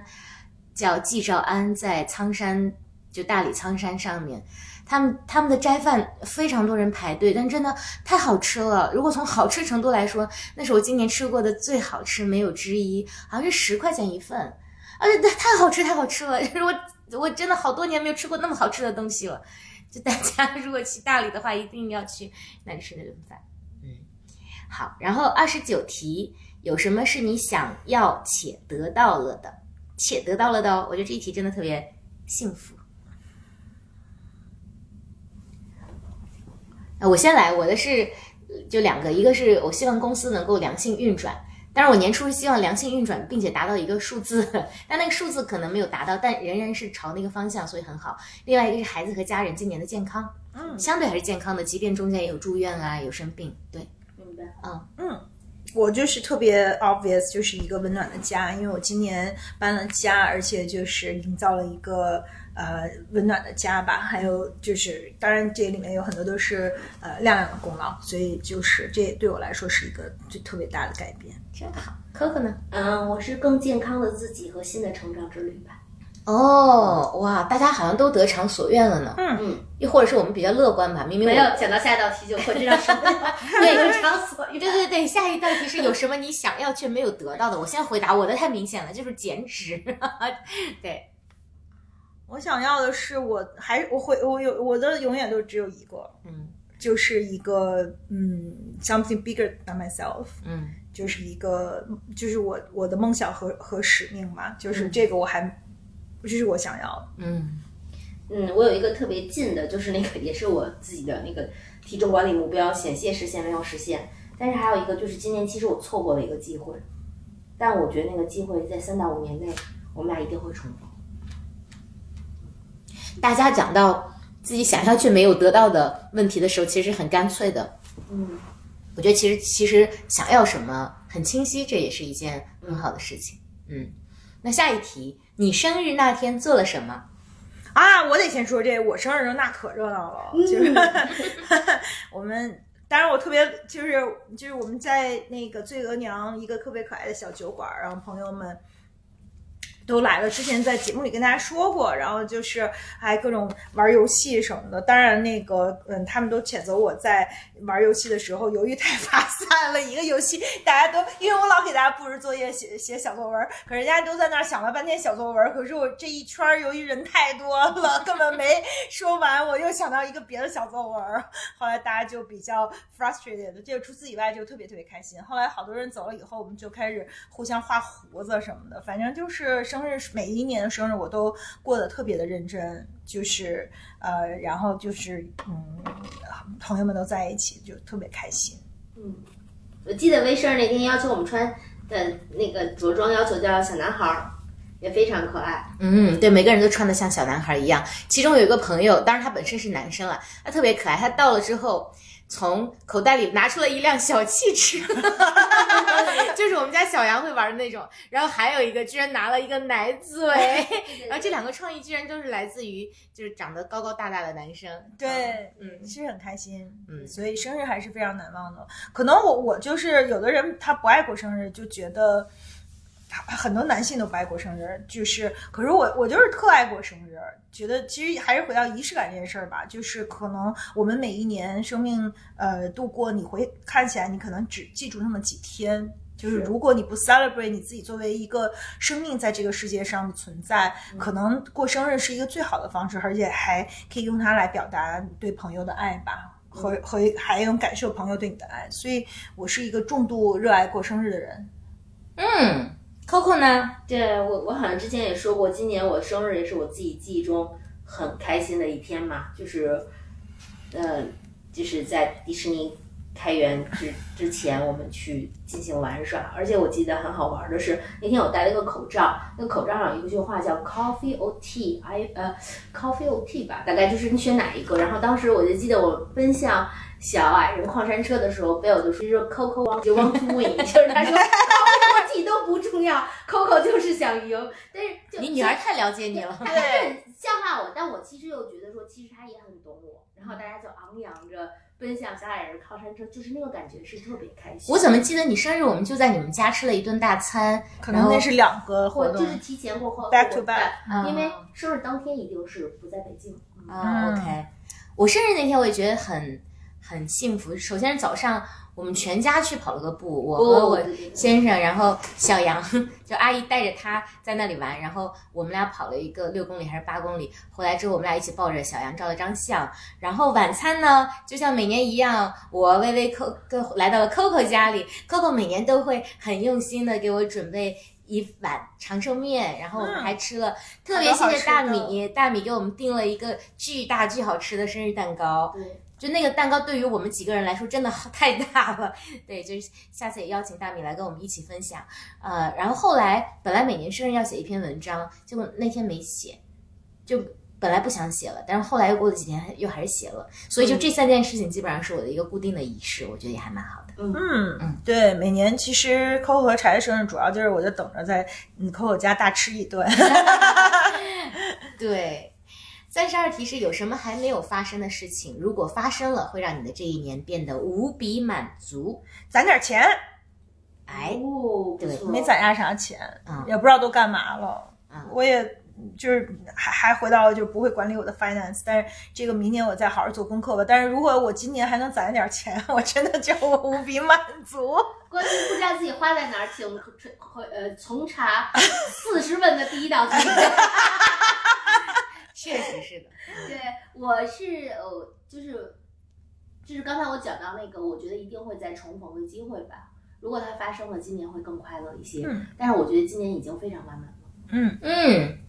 嗯，你呢？我我就是两个特别大的愿望，但是今年都没有实现，就今年都没有完成。嗯一本是写完书，嗯啊、这这个其实跟不同的出版社都聊了很久，然后心里面大概也做了决定，也有书的框架，嗯，但不但没有写完，我连第一个字儿都还没有写，所以我希望二四年无论如何把这本书啊、嗯出版了，写完并出版。然后还有就是。产品上线顺利，嗯产品上线这个已经快走完了，我我马上啊后天就去出差进行它的广告拍摄，然后就不知道元旦之前能不能上线，但是我我指的上线是指整个闭环能够走通，就比如说正常的呃物流发货什么的也都能完完成，所以可能农历年之前能完成，但这这两件事情是我今年稍微有点缺憾，就是我原本计划在内，并且原本有能力可以完成，可是自己没有完成的，所以对，就这两件事情。上海加油哦！好的，我会努力。加油！嗯然后第三十三题是你如何描述你今年的个人时尚风格？这个我们跟 Echo 聊了那一期，就是你怎么样去树立自己的职场形象。刚才我也说了，我就是了不起的麦瑟尔夫人那个风格，就是特别的色彩斑斓。嗯，然后我我其实那次去看那个赵无极的大展，就觉得赵无极晚年的那种色彩的运用特别的，就是。特别的神奇。就当然我这穿穿不成那样，但是它给了我很大的启发吧，就是它是一种高级撞色的一种。呃，着装风格，就我我特别希望往那个方向走。但是其实我们也跟 Apple 聊了，就是说，嗯，其就是为什么黑白更高级、更容易驾驭，或者说今年流行的美拉德，其实它是比较容易驾驭，它更更和谐。但是如果你想是一个就就是 big life big color，那第一你的衣服就会非常多，因为你不能配的特别的古怪，就是其实它是更花钱和更有难度的，对一个人的这个要求会更高。但是我觉得我给。这个世界，就我希望我我传达给这个世界的感受就是那种色彩斑斓、五颜五颜六色的，所以就我觉得这个更适合我。而且我我反正就是每次穿黑色出去都特别的 safe，但是我就是觉得那个不是我，就但是 Coco 穿黑色就就非常好看。就回到再回顾一下那一期，就是说呃那一期我我们的收听也很好，就是大家其实就是你你你你的着装风格最重要的，我从 Icon 那学到就是说。这是你想给讲给世界的关于你的故事，所以我们每个人就是你要想，就是我们要想我们的那个那个故事是什么。嗯嗯，真好。我来答这道题，因为这道题 Coco 是重头，让他放在最最后，哎，因为他专家。对我今年的风格就是呃叫舒适自洽的优衣库女孩，对，就是一直以来。哦，对，我叫轻松舒适且自洽自信的优衣库女孩。就一直以来，呃，其实，在穿衣风格上非常的简单，就我不会买。啊，大牌，然后也不会买非常有风格化的衣服，然后呃，但是变化就是，可能前些年还会穿牛仔裤，现在连牛仔裤都不穿了，因为我觉得牛仔裤都不够舒服，所以我我可能出去的时候就是瑜伽裤是穿的最多的，只要天气允许，就基本上都是瑜伽裤，然后然后运动鞋，然后上衣就是怎么舒服怎么来，但是我因为现在比较。嗯，可能比以前还是胖一些，所以我会比较穿偏紧一点的衣服，这样就会显得没有那么的胖。但这里面又加了一个叫做啊自信自洽，就是我曾经一度也会，嗯，我觉得被消费主义还是会被影响到。虽然我觉得我已经很不受影响，但我会觉得说，比如说我要出席一个呃很很大家会觉得。很体面的一个场合或者怎么样，会不会大家会觉得说，哎，你穿这个东西都什么不是什么牌子？你这个东西好像可能就一两百块钱的衣服。我现在就一点也不 care 那件事情了。就是当你内心特别强大到你知道你自己有什么，并且你知道你是谁和你要什么的时候，你根本就不在意别人说你到底穿的是什么东西。但是我觉得起码的呃礼貌和体面这个会做到。所以嗯，这是。我今年的穿衣风格，套用 Vivian 的名言，就是我穿的这不是 legging，我穿的这是自由。哎，对，对，这这一点特别像他。是的。对对，才穿了。对，的确这两天我们见你都都穿着自由来的。你什么时候见我没有穿自由？That's a good question。哦，还有一个 follow up question。我那天看到一篇文章，就是说现在年轻人都不穿牛仔裤了，只有老年人才穿牛仔裤，因为就是牛仔裤确实不舒服。现在大家都讲究穿的是一个自由，所以有各种各样的这个呃，就是瑜伽服、瑜伽裤或者紧身裤或者 whatever，就选择很多。所以就是牛仔裤现在已经变成了一个。老中老年的标配，我想问问 Coco，这是不是真的？这也不是真的。首先，你应该读的是一个财经或者大众文化类的期刊，对吗？但其实不是的，牛仔裤是在回归。但牛仔裤其实从今年秋冬的潮流来讲，它最好的配搭是什么？是有呃材。质感大廓形的大西装配长筒靴加紧腿牛仔裤，这样的话是让女生纤细的大腿显得更细，同时还有那种女王气质。就是你最近买的那一双，我就是看了这个那个 advice 以后，呃，迅速的搭配上了，就是大廓形西装加呃一个马靴，对，然后配紧身牛仔裤。对，所以大家知道为什么要把重头戏留给 Coco 吗？她一开口就是个专业范儿的，是是，而且真的特别漂亮，就特别的大女王范儿。对对对，但真不好意思。其实我自己本来的那个答案只有四个字儿，然后柴说了之后，我赶快又加了一句，慌乱的赶快把专业都给 对抛一下，现在不要 不要不要让大家把期待落空。就是本来说到自己的个人风格，我觉得我就是四个字叫。呃，知性简约，嗯，这个是我觉得今年我自己的风格。然后，呃，刚才呃微微讲到那个，的确就是我们跟 Echo 聊的时候，我也很认同。他就在讲说，每个人的着装是你对这个世界讲述的故事。那我去想了一下，说我自己最近在销售媒体上的那个标签叫“锦衣夜行”，嗯，看过、用过、懂得。我觉得这个可能是我自己着的着装态度，就是。嗯，比如说到懂得，比如刚才我跟呃薇薇聊的这个今年的秋冬趋势中的一个趋势，刚刚我们讲的这个佩戴，嗯。其实我是看过的，我自己会会真的花钱来买，我也懂得，但是我是否选择这样去着装，我觉得其实并不会，因为可能它并不匹配我现在的状态，所以我觉得对于我自己来讲，我可能更想依附的是我自己的状态，就是一个呃在 luxury 奢侈品行业的读书人，所以我觉得知性和简约对我来说是很重要的。嗯，嗯，真好。不过我想说，我买那个马靴实在太值了，正好是圣诞打折的时候，我就那个放想了期待了很久，然后最后等呀等等，他打半价的时候买的，所以特别开心，那个像捡了钱包。那个真的特别好看，这样以至于就是说我最近去薇薇家录播客的时候，有的时候我看到那个那双靴子在那里，心里叹一句说：“哦，真好看。特别经典，因为而且还还有就是那个是一个就是能够穿十年的，因为今年流行的就今年特别流行长靴啊、流行超超膝盖的长靴，然后大厚底儿。但是我觉得对于我们这个年龄来说，那个特别时尚感强的靴子反而没有那么适合我们，而最经典的、最简约的东西反而是能够穿越时间的。所以我就是确实也隆重跟大家推荐那种就是经典款的马靴。”嗯，以及我有个深刻感受是，我觉得世界对于呃审美的包容越越来越就越来越多元了。就前两天我看到一篇文章，我特别喜欢，就说海淀区才是这个时尚哦的最顶端，就是海淀区的家长去开家长会。你一进去就全都是黑压压的，就生怕老师认出来这是谁的 谁的家长。对，但是海淀区为啥？但是海淀区的人民就是他们有一种非常自信的，但是不高调的底气。就他走在那儿说，你随便看一大爷，就那个骑着一个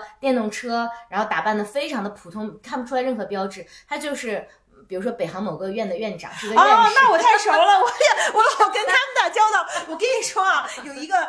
教授，他今年《时代周刊》评为这个 AI 治理的这个人物的全全球一百。你知道他平常是什么 look 吗？他每天下班接闺女，然后他有一个小蹦儿蹦儿，他那个蹦儿蹦还是跟那个所有送快递的小哥，他是前面有一个特别花的那个，可以把手套进去，那那个棉棉垫子，然后他就形象老牛逼了，就每天去接女儿。但是他在这个就是这个他在全球特别特别有名的一个就是人工智能学者，然后他还上了时代嗯周刊，但是他就是那样低调，你根本在人群中就就看不出来。所以你们说那句话就是，我觉得 Echo 讲那句很好，就是你向世世界讲述的故事是什么？就比如说海淀区人民可能就更我我就更仰慕那种方向，就是我们跟世界讲述的关系就是皮囊并不重要。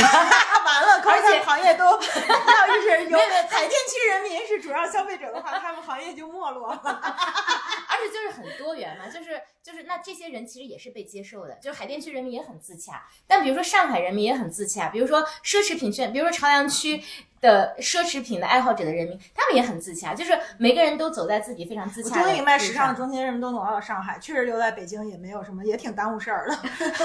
对，以以及我就很最近真的很认真的考虑要不要把家搬到海淀区去，因为我觉得那才是我的灵魂归宿，就是你又误入了朝阳人民的啊，是我的，就是每个人的嗯取向非常的多元嘛是。就包括我在选我们这个品牌模特的时候，然后我我我们那个制片人也说，你无意中又踩上上了时代潮流，嗯。因为我就想找一个非常呃西北风格的女模特，就是蒙古族的，嗯。然后呃脸可能比较扁平，但是非常的健硕和健康。就你看到她，你会想到茫茫草原上的一射个大雕，对，然后一个母亲的形象，她可能就是，我记得有有有有一部电影，我我也很喜欢啊，就今年也看过，就是成叫《成吉思汗》，里面有孙红雷，但他其实好像是一个美国人和呃呃蒙古国的人去拍的，对对对，蒙古蒙古王对对对，里面那个女主角，她她是一个嗯，反正不是中国演员，是哪个国家的？就是现在流特别流行那样的眼睛细细的，然后脸脸很大，然后圆盘脸，然后屁股很大。因为因为有一句台词就说她非常，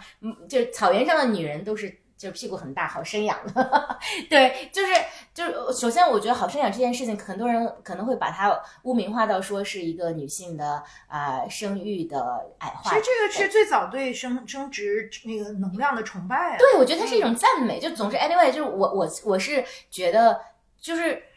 我我作为一个远离时尚圈的人，我我今年的体感是非常舒适的，就是我觉得觉社会的宽容度越来越高了。你知道，大家知道我以前跟比如说跟 Coco 出去去出席一些 Coco 项的场合的时候，我都还是会多多少少有一些自卑和这个就自己偏向角落了，因为他们说的事情我都听不懂，就是比如说他们谈及品牌的时候，我多多少少会觉得自己嗯会觉得有点被边缘化，或者说就有一期我们的录制之后。呃，大家讨论的一些内容，我也我我也是躺在旁边睡着了，就是是是就曾经可能会有这种感受，呃，我不是指客观，就是指曾经的，就是呃我我的一些体感，但今年我就觉得越来越舒适了，就大家互相尊重了，就是我们尊重不同的声音、不同的审美、不同的呃兴趣取向，并不会觉得说你比我好或者我比你好，对，呃，这种感觉我觉得很好。提下一题叫是什么让你保持理智？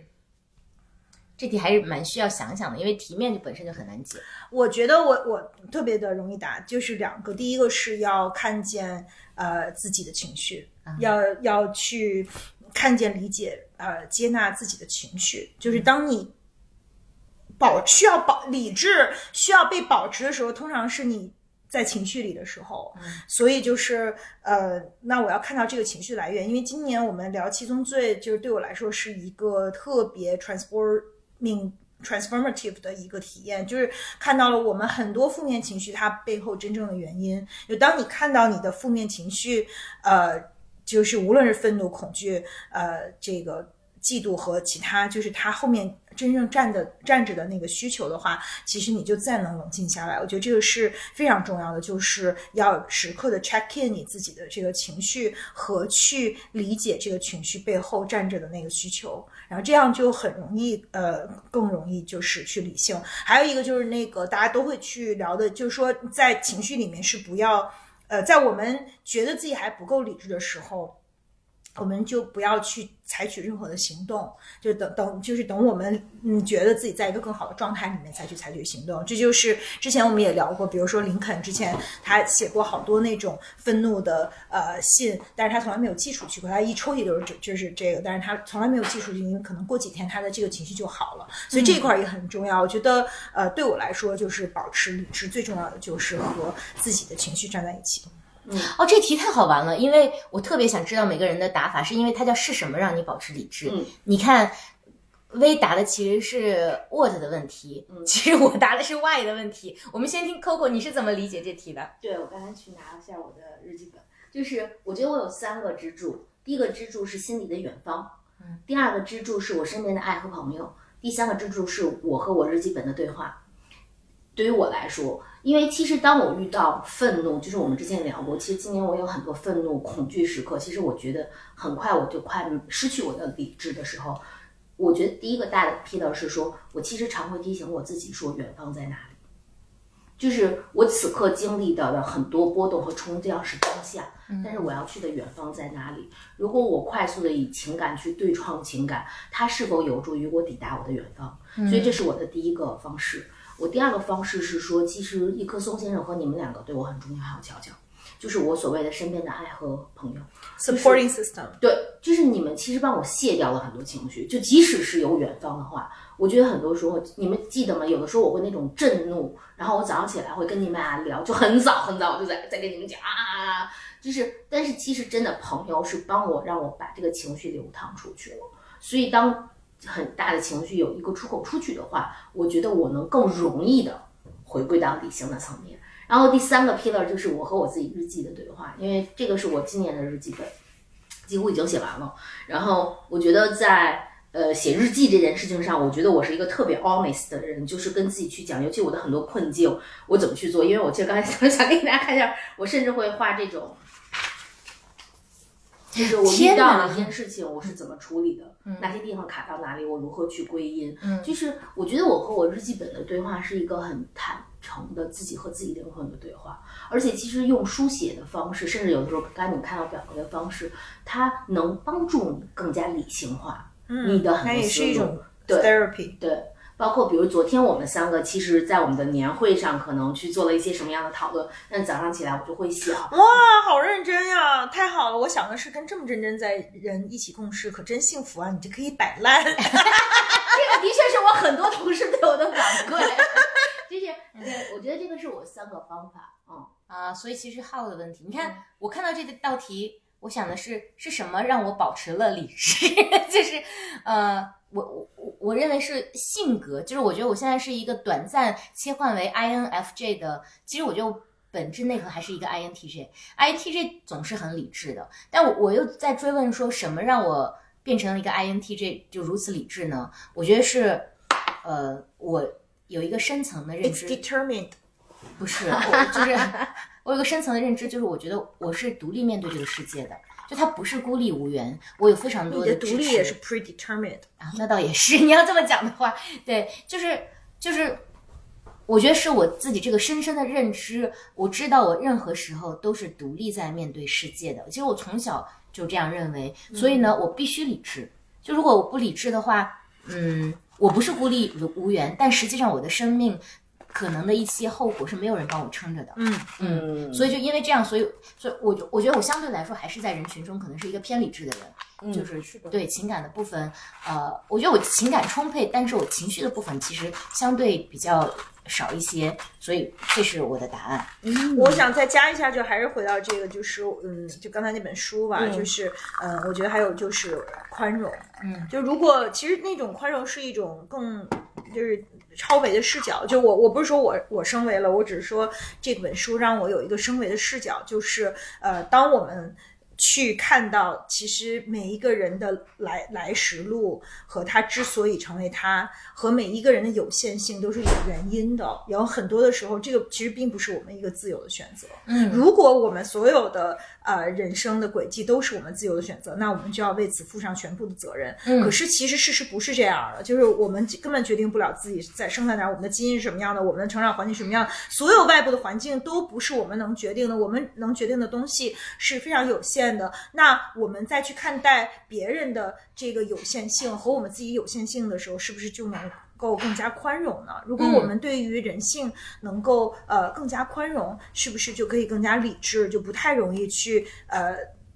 就是用很激烈的方式去去回应它？这的确是，只是这个境界其实呃也不一定每个人都有办法很容易去达到吧。我觉得这个就是笼统来讲就是所谓的修行吧。就是人在入世的过程当中会有一些修行，然后你修行到某种程度之后，就宽容的量，它也是它是一个量变的过程，量多多多多多多，突然有一天你就会，对我自己的体感是这样的，就是呃，可能你情绪越来越少，就是因为你可以理解很多很多人，然后你你会生我觉得我现在就是这样，能更理解别人的有限性，即便人家对我不好，比如说团队人生气，什么各种人生气，但是就是我都能理，我就是比以前更有同理心了。嗯然后我我这次就是我还跟呃这个滴滴司机道歉什么的，就是因为我特别急，那天我回来就是特别着急想。呃，回家拿着特别沉的东西，但是我我说让他上去，long story short 吧，就不说细节了。但是后来我觉得我没有理由去跟一个雪天还要在工作的一个呃这个这个滴滴司机，嗯、呃，表达愤怒。就是人家也非常不容易，而且他也是因为很怕就是超市被罚款什么的。后来我就上了车以后，特别向他真诚道歉，还他说哎没关系没关系。但我自己觉得，如果我不道歉，我会好几天都特别难受，因为我我觉得当时那种情绪和不理性也是他不 deserve 我被被我这样对待。而且我在分享进一步的，就是除了比如说大家心里变得越来越宽容之外，就像威刚讲的这个故事，我自己的体验就是，当你道歉之后，或者当你对一些人表示宽容之后，你收到正反馈往往是超出你预期的。是的，啊、然后由此它就会形成一个正反馈的循循环，你就会越来越倾向于对他人表达友好，然后在情绪上越来越倾向于退一步。其实我我曾经甚至都会被人评判为说我是不是过于软弱，或者是过于没有原则，但其实我自己心里是非常清晰的，就是有的时候我的情绪的后撤。它是一个还是一个理智的决定，对，以及我因此也是受益非常多，所以，所以我我我觉得的确对，这也是嗯管理情绪的一个，或或者不叫管理情绪吧，就是情绪修行的一个方向吧。嗯嗯那在这里面也再补充一句说，其实你刚才讲的这个善善起善的这个逻辑，其实也因为我们体内的催产素在做作用。就是催产素并不是当只有哺育期和孕育期的女生有的，其实它是我们每个人体内负责掌控温暖感和爱的这样的一个激素。然后它随着年龄增长会分泌的更多。好，这这个我我就没有印象，但的确就是说你刚才讲到的这个催产素，它特别容易让人对于正向回应有回应感。哦，这也是 determine 的，就是我们内心的这个多巴胺的分泌和就是其他各种的这个内分泌的，呃。就是因为呃，对，因为 Coco 最近也在看一个关于这个荷尔蒙书，我也在看，我看的是那个的。The molecule of more，就它中中文叫贪婪的多巴胺。可能你看另外一本书，但是它其实都是一样的。其实就是如果你把 the molecule of more 和 determined 放在一起看，就就是这个 close the loop，就是一个是从先天的这个大脑的结构和发育，一个是从我们的 chemistry，就是我们的这个就它解决它就是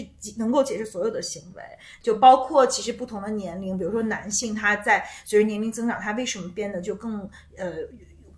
回归家庭更有他的，因为他的多巴胺的分泌就变少了，然后他的那个皮下什么什么红素就分泌多了。其实那个就是相当于女性的这个催产素，就是很多东西就是如果你你看我们每一个人的行为都是由不同的。嗯，就是 it's determined basically，然后还有好的这个理论，就是什么素是干嘛的，然后怎么着了？你为什么有 runners high？你为什么要你多巴胺让你有什么样的行为？为人为什么会嫉妒？然后多巴胺为什么让我们永远都不满足？比如说，如果用这个角度来说，Elon Musk 就是一个就是。多巴胺超级分泌人，因为他永远要新，要 more，要更多。因为多巴胺并不是快乐的东西，其实是那个内啡肽是让我们快乐的，就是减少痛苦的。而多巴胺是让我们永远往前走，要新的，要要要更多。它是这个呃，the hormone of wanting。To have more, the hormone of desire。所以，所有这些特别有意思，就是好像我们对人作为一个生命呃生物的这个理解也也更多了。就是因为今年读了各种乱七八糟的书，以及我还有个特别深的共鸣，呃，不叫共鸣，就是一个感受。我要说啊，就是我觉得其实人有不同，或者说我们接受的信息里面有不同的叙事框架和它的。呃，就就是 narrative 的这个框架以及它的体系，比如说，我们可以从生命科学的角度讲，它是催产素，讲多巴胺。如果你对此不感兴趣的话，你可以从佛教的角度讲，就是它是种善因得得善果，就是。当然还有无数种其他的叫四万八千法门，其实最后都是人生的那个最底层的道理。但是我我我得出的一个感受就是，一定要就是还是回到说，你要听从你的内心，这所有的框架都是外物，都是取之于来让你去使用的。因为我们今天读到的所有科学，甚至是说宗教的一些说法，也许过五十年、一百年会被推翻，嗯，也许人们会有更多的发现。但是此刻你要想相信它，更重要的是你的心现在需要想去相信它。就比如说最粗暴的。是，比如说我会看星运，然后我最粗暴的方式，这个星运说我今天好，我就相信他；他说我今天不好，我就换一个星运去看一看。对，那天 Coco 也看一什么，然后我就说这个是什么算命彩虹屁 说那个摩羯座即将迎来破天的智慧。我看到这本，就是你说的，它本来是管理学的书，但它其实讲了很多生物学的东西，我觉得特别好玩。嗯，对，就非常有意思。而且有的时候我觉得，就是大家用不同的路径。去，其实有呃收获到不同呃类同的公正的认知，然后那个感觉也特别好。对对对。那下一题叫你最欣赏哪个名人或公众人物？我先说我没有，我实在是，就是我就是我可能年龄大一些之后，我就有一些局限性，就是我发现。发现哪个人都不可靠，就是某时的他可能有一些代表性，或者他的故事会让我触动，但是就是我现在对于某个具体的人都没有那种特别深刻的感受，我但就各有所长。每个人在某时还是某个故事还是会对我有打动。嗯，我我也其实就是如果是直接回应这个问题也没有。然后就是我想到今年有好多巨人陨落嘛，就是什么基辛格呀、芒格，有好多老人和呃，就是在对这个世界产生巨大影响的人都都离开了这个世界。然后从我的角度就说，我我还是回到这个话题，就我我觉得对我影响最大的人就是那个 Mitch Maisel，就是那个虚拟的在麦瑟尔夫人，就是他可能是我。就是我觉得我个人更能 relate 的一个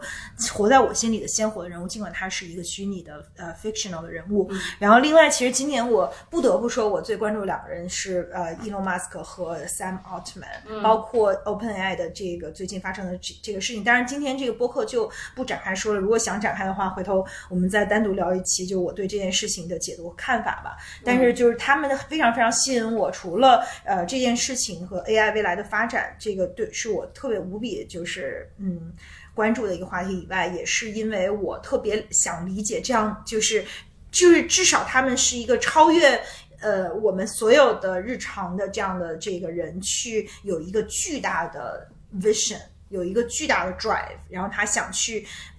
彻底的去改变这个世界，无论是用他们自己各自不同的方式和领域，而且他们永远都，呃，就是那我我只是特别好奇，就是这样的人他是怎么被孕育出来的？他的内分泌跟我有什么不一样？他是他的神经元是怎么被 predetermined？然后就看了他们的传记，看了很多很多，就是呃。呃，Sam 的这个采访什么的，就是我还是对这样的一一些硬核的，就是去 drive 这个世界改变的人特别的迷恋。嗯，我吧就猜到我的答案会特别的垮，但是我没有想到反差会这么的大。就是第一，的确我当时想的时候觉得，嗯，没有没有，就是跟柴有挺强的共振感，就是说没有谁是特别特别让我觉得说我非常认同的公众人物。后来我想到了一个小小的，说出来可能就是并不能得到大家的回应，但我觉得哎，反正我自己真的很喜欢他，就是呼兰同学。其实今年我翻出来了很多旧的脱口秀去听，呃，国内的脱口秀，就是我会发现说他呃有几个人的我是反复听的，李雪琴的、袅袅的和呼兰的，我会发现他们在非常狭窄的戏份中，希望偷偷塞进一些他们关于此刻的人生和社会的深刻的思考。但是要夹杂在层层审批和大众娱乐的这个外衣之下，呃，我觉得我很喜欢呼兰，其实两点吧。第一就是我觉得呼兰是一个从来不忌讳说自己想赢的小胖子，在这里和我有巨大的相似性。然后第二点的话是，嗯，我不知道你们有印象吗？到最后最后就是呼兰可能做到他参与的第三届或第四届的时候，其实是他他发布了一系列的的观点，比如说，呃，我刚才讲的这一段话。似乎讲了什么，但又似乎什么都没讲，这就像刚刚过去二零二二年，或者他在反讽他的公司招来了这儿的高管那儿的高管，然后他就说跟 HR 说你好好说，HR 说就都是那些地儿被裁的，就是我觉得呼兰在一个有公众话语权的这样一个角色位置上，还试图比较坦诚的和他对他有直接影响力的一些权威去进行对抗，我觉得这是非常厉害的。嗯，所以呢，我自己很喜欢他。我觉得特别好啊，嗯，之所以没有跟你没有共振，是因为我跟这个人不熟，完全不了解他。但是现在有个趋势就是。我我们昨天也聊嘛，就是现在是一个太去中心化的时代，所以所谓的公众人物，可能真的就是有一部分人非常了解他，有一部分人就完全不认识他，所以我觉得这个很正常。就包括你，你其实提醒了我，我我我今年其实花了很大时间去研究抖音，然后我在抖音上看到了很多平凡的人，但是说是平凡，可能人家也有十万、几十万或者几百万的粉丝，就是他这个平凡人身上某一个人身上，可能也还是会有他的闪光点。我我我我觉得这个特别好，就是可能每个人都会被另外一些人，嗯，但很难定义他算不算公众人物。他没有像 Elon Musk 那么大的影响力和知名度，但是他也许就在他垂直的领域里面去去影响一些人。对嗯在小红书上我还一直关注一个女生，她叫小雨欣妈妈，她的女儿就是得了。瑞特雷特综合症，就是咱们之前聊过，男孩子可能比较容易得的是自闭症，就是和这个世界没有呼应。女孩子其实他们是试图跟这个世界有呼应，但她完全没有自理能力。她是一个这样的，就是雷特综合症小小女孩的妈妈，然后她自己是癌症的晚期，嗯但是她永远就是干净体面、笑颜盈盈的在这个世界。就是其实很多时候，我觉得在我遇到很难的时候，其实会常常看看嗯她的小红书，就是我觉得。呃，如果去讲到真实的，呃，生活扑面而来的巨浪，它的巨浪的程度比我的是暴虐的多很多的层级的。可是我会觉得他的笑容，他分享出来的力量是更多的，所以他也是一个，就如果刚才我们去讲的，就更微观的一个给我支持力量的，我在公众平台上看到的人，就是他。啊，你说到这个，我有这个呃不惜溢美之词去夸赞并且推荐过一个女孩，也是小红书上的，就也推荐给过你们，叫那个茱莉亚，她茱莉亚下划线 T Y，是一个只有十六岁的高中女生，太可爱了，那个女孩子。她就是我昨天晚上还写了。呃，一段微博，但是当时忘了写的是谁了。就是有些人的才华，他扑面而来到让你觉得自卑，让你觉得一切都很暗淡。就这个女孩，就她只有十几岁，但是她像一个像昆汀的那种导演的。就是那种镜头语言的视视角，但又不是那么的呃公式化或者学院派，就它很自然，它就是用 iPhone 拍出来的。就有一期他就分享说，你这么好的这种 video 到底是拿什么拍的？他说他就是用 iPhone。实在后来那个赞助商要求他还加入了一个大疆的云台人什么的，但其实 他日常就是用 iPhone 而已。然后他自己剪辑，其实重要的不是说用什么器材，而是说他对于世界的理解，他所表达的那些，以及他拍摄到的镜头里面。他的具体生活里面，他所有的探索，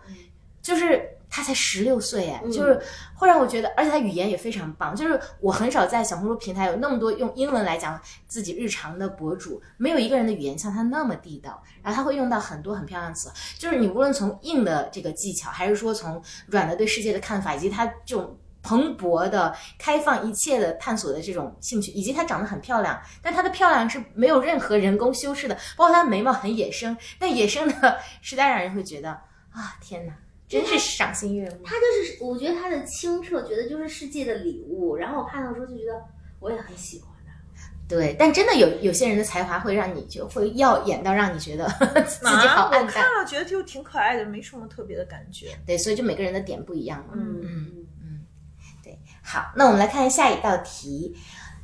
这道题可能答案会很短哈，嗯，因为哪个政治问题让你最最令你有感而发？我们先来问 Coco，没有，短到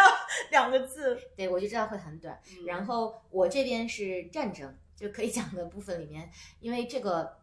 太让人有触目惊心的感觉，就你看到战争的场面或者怎么样，然后呃就不展开讲了。但我们把。重头留给专家，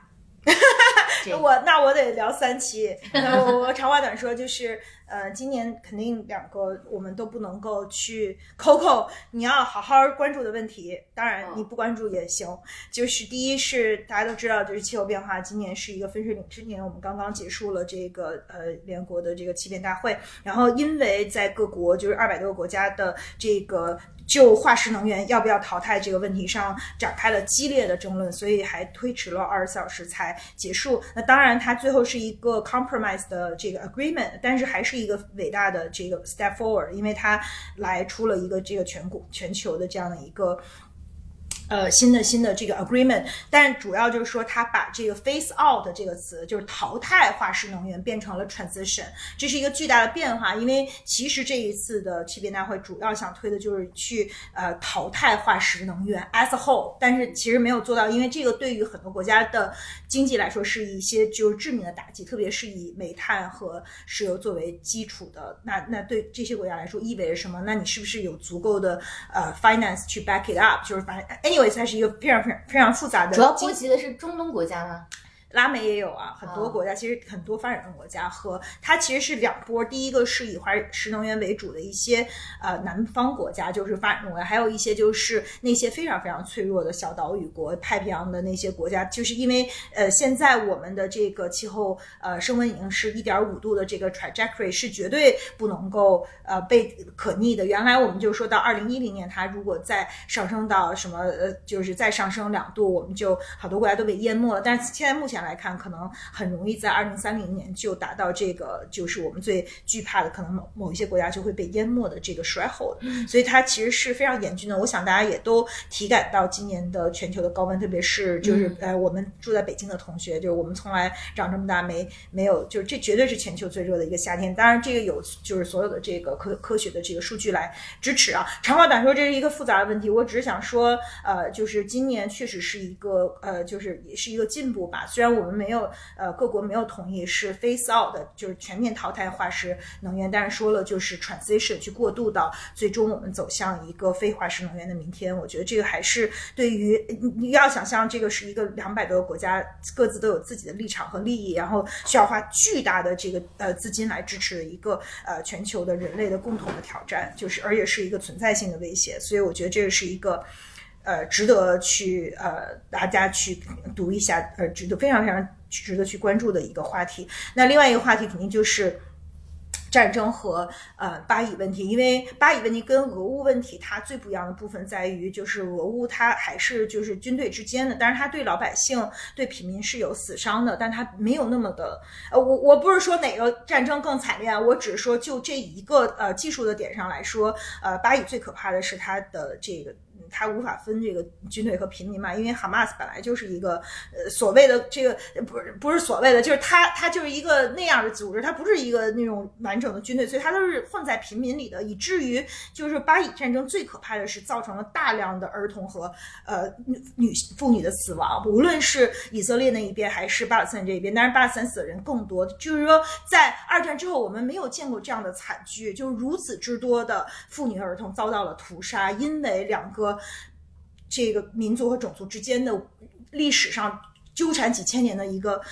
矛盾，而且这个影响了整个美国的。呃，我我我只是拿美国当例子，因为美国在这里面起到了很大的一个角色，就是他的呃，我比较关注的最近，比如说发生事儿，就是三个大学的校长他。都去国会去听证，因为就是呃，共和党议员就说，因为很多大学就开始反以色列，就是因为学生嘛，还是要站在和同情弱者的。毕竟在这，虽然哈马斯也是呃做了很多恐怖暴行，但他们呃就是，但是确实巴勒斯坦人死的更多，然后也非常的残酷，就残酷到我我不能在这个节目里说细节，但是就非常非常的残酷。我觉得已经把人性屠杀了那个最残酷的一面。拿出来，所以就是，呃，那就很多人就开始就是把那个呃，就是历史上的这个反犹情绪都会呃调动起来。第一，一方面有巴勒斯坦的学生在考试路上被屠杀被枪杀；另一方面就是很多学校都有这种呃，就是游行反以色列的游行示威。但是，呃，因为犹太人在美国的这个呃影响力非常的大，所以就是那犹太人把这个看成把反以色列就是自动。呃，translate 成反犹，然后就变成了一个巨大的政治的这个动荡，以至于就 Pennsylvania 就是呃 U Penn 的这个大学校长在巨大压力下辞职了，然后呃哈哈佛和和 MIT 的这两校长也是董事会开了好几天会，最后决定要不要去支持他，就。这个事儿也非常复杂，它就是里边有很多很多很复杂的呃地缘政治的东西，有有有就是小少数族裔的东西，还有那个 woke 就是什么美国的觉醒文化，还有明年的这个美国的大选，所以它其实是嗯，就巴以其实是撼动了美国很多很多的呃这个政治上的这种。引起了轩然大波，可能呃，国内这边我们就是看这个问题还相对来说呃遥远，但很多很多人也关心巴勒斯坦人民的命运，嗯，但是其实呃，就是我觉得他就是这样的这个世界越来越撕裂，然后越来越多的战争和这样的一个无解的问题是呃非常让人难过的，特别是就是那么多无辜的人因此而嗯就是被屠杀，用最残忍的方式被屠杀。所以，呃，其实这一年是是是非常非常沉重的一年。这一年其实发生了好多大事儿，包括就生成式人工智能的这个呃未来，也是被很多人担忧的，就是说它会不会未来变成一个未来统治人类的一个呃存在？就是这也是一个巨巨大底配的，这也造成了 Open AI 的动荡。嗯，它肯定不是仅仅是一，我觉得大家把这个理解成一个宫斗是不对的，它其实是一个呃顶层的底层价值观上的这个呃就是撕裂，而不是一个就是简单。的就是商业世界的宫斗，因为这个不是在于我们理解的这个金钱价值上的这样的一个呃，就是撕裂。所以呃，这是一个非常非常撕裂的时代。然后我们发生了很多很多大事儿。呃，鉴于我是一个这样的人，所以我每天就是看完新闻以后就开始忧国忧民。呃，这个可能也有点没，就是 anyway，就是每个人都不一样。但是我觉得是要关注一下这个世界到底今今年都发生了什么，是非常有必要的。这就是为什么我说要把这一题的重头放到威哲，他他他真的是这个领域的一个专家，但我们很少在节目里面去提到政治相关的话题。一方面是因为敏感，另外一方面的确是很严肃，也太严肃太大，而且可能大家的观点都不一样，容易引起就是呃，就是反我我们就就是大家不谈政治，并我可是我我觉得就是这个是人类共同的命运吧，就是说呃，一方面我们。我能理解，就是不谈政治，因为特别容易造成大家的意见冲突，以至于打起来。但另一方面，就是关心这个时代到底发生了什么。我觉得作为一个呃这个时代的一部分，作为一个公民，是我们每一个人需要去。是的，是的，对我我我可能再补充一下，就是我们只是在 Slide Open 里面很少谈论政治，但我们其实也都会关注和去呃了解这些东西，尤其是威士以此为他的非常重要的呃工作内容的，所以对今天只是小小的，因为刚好有这一道题，所以就简单说一下，对对对，浅浅浅浅跟大家说一说一说，对，那嗯，因为这个话题太大了，我们就尽尽快对下一条下一题对对对，讲下一题。你想念哪些人？让我们回到轻盈的部分。对对对，啊，我最想念我舅舅。嗯这个舅舅没有过，去年去年七月的事情吧。嗯就是我觉得亲人至亲的人离开是个特别，嗯，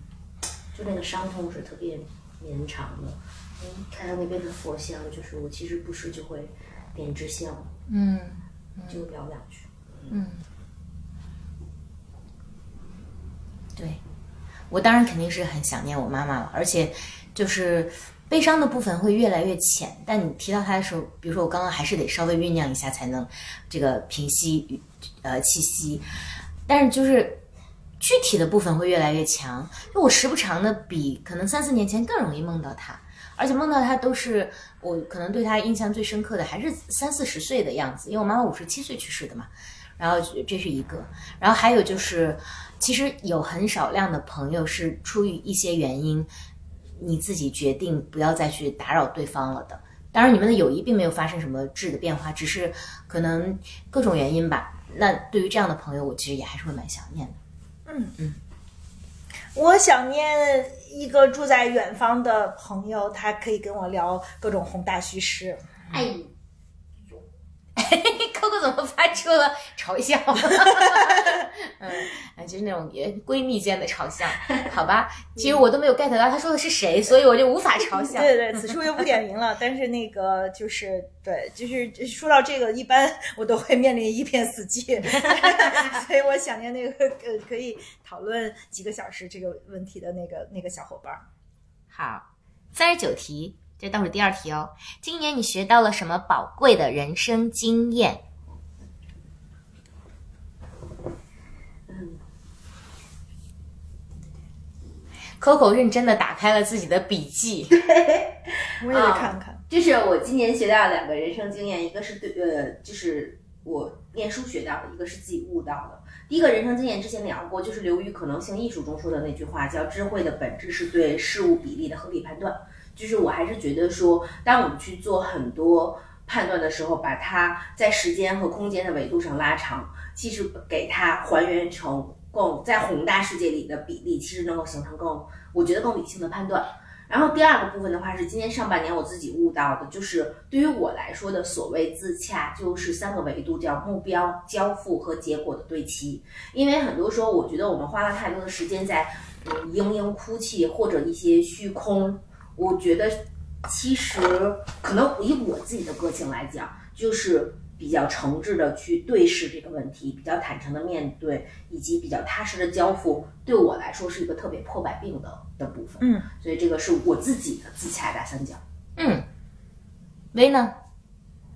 我觉得在其实播客里面都说了，就是嗯，第一，如何做一个重大决定，这算人生经验吗？算算第一，如何做一个重大决定，这个是嗯最重要的。第二，就是在七宗罪系列里去看到了自己很多的。呃，需求和怎么去理解它，比如说，我觉得嫉妒那一期对我来说就特别有帮助，就是不要选错对象这件事儿，我觉得特别的 magic，就是说你不要忘了你嫉妒的那个对象被 你嫉妒的是那个对象所代表那个需求，而不是那个人本身，就不要选错对象去攻攻击和努力，就是你的努力应该放在你的需求上，我觉得这个特别特别神奇，是是聊出来的。然后还有就是怎么去面对冲突吧，怎么去呃就是。人人际关系的边界和和怎么面对冲突，当然，嗯，有一些事儿还是在一个学习的过程中，并没有一个完整的理论框架和答案。但是我们还是在，我觉得在这些方面，我们都有，呃，我我都有很大的这个人生的进步。嗯，我的呢是我以前常比喻说自己更像或者更希望成为一只猎豹、雪豹，就是你是伺机而动的，你是非常敏锐的在观察环境，然后你适时的出击去叼回一个猎物回来。但是我最近我越来越变成了一个农夫，你知道这里面的区别，其实一个是你想要的东西到底是什么，是否是比如说呃社会所所认同的，比如说名利，站在高处，啊、我对这个部分现在有一些祛魅了。那另外一个就是你获得它或者实现你梦想的路径是什么样的？以前我可能更多的就是根据周围环境的判断，然后啊。比如说是顺势而为，或者说是啊、就我刚提到伺机而动，但我现在变成了就像啊、安静的建造。原因是我觉得世界变得太不确定和太不可预知。那这个时候我可能会更关注于当下。我年初的时候写了那段话，我现在觉得整个一年都是对这一段话的实践，叫做一个人要搭建一所房子，他开始凿开泥土。浇筑地基，制作砖瓦，然后一点点搭建框架、砌墙、封顶。这个过程中，他多数时候默不作声，有时候村民来围观、沏壶热茶，他也跟人谈论，但他不谈论高远的理想、宏大的意义、流派和风格，他也不谈论往事、梦境、邻人的建筑，他仅仅谈论手中的砖瓦和工具，谈论当日的风和温度。他的信念很简单：房子会一点点搭起，这跟任何形而上的理论都没有关系。我最近迷上了这样的画面，就是关于建造的叙述。无论是孩子手中的沙堆，还是古老的城邦，无论伟大还是渺小，无论以哪种原料进行的建造，如果这一创造本身摒弃了那些所谓的意义和虚设的探讨，变成了专注而快乐的劳作，都令人心驰神往。想要建造，不与人论道，就低头建造。这就是我今年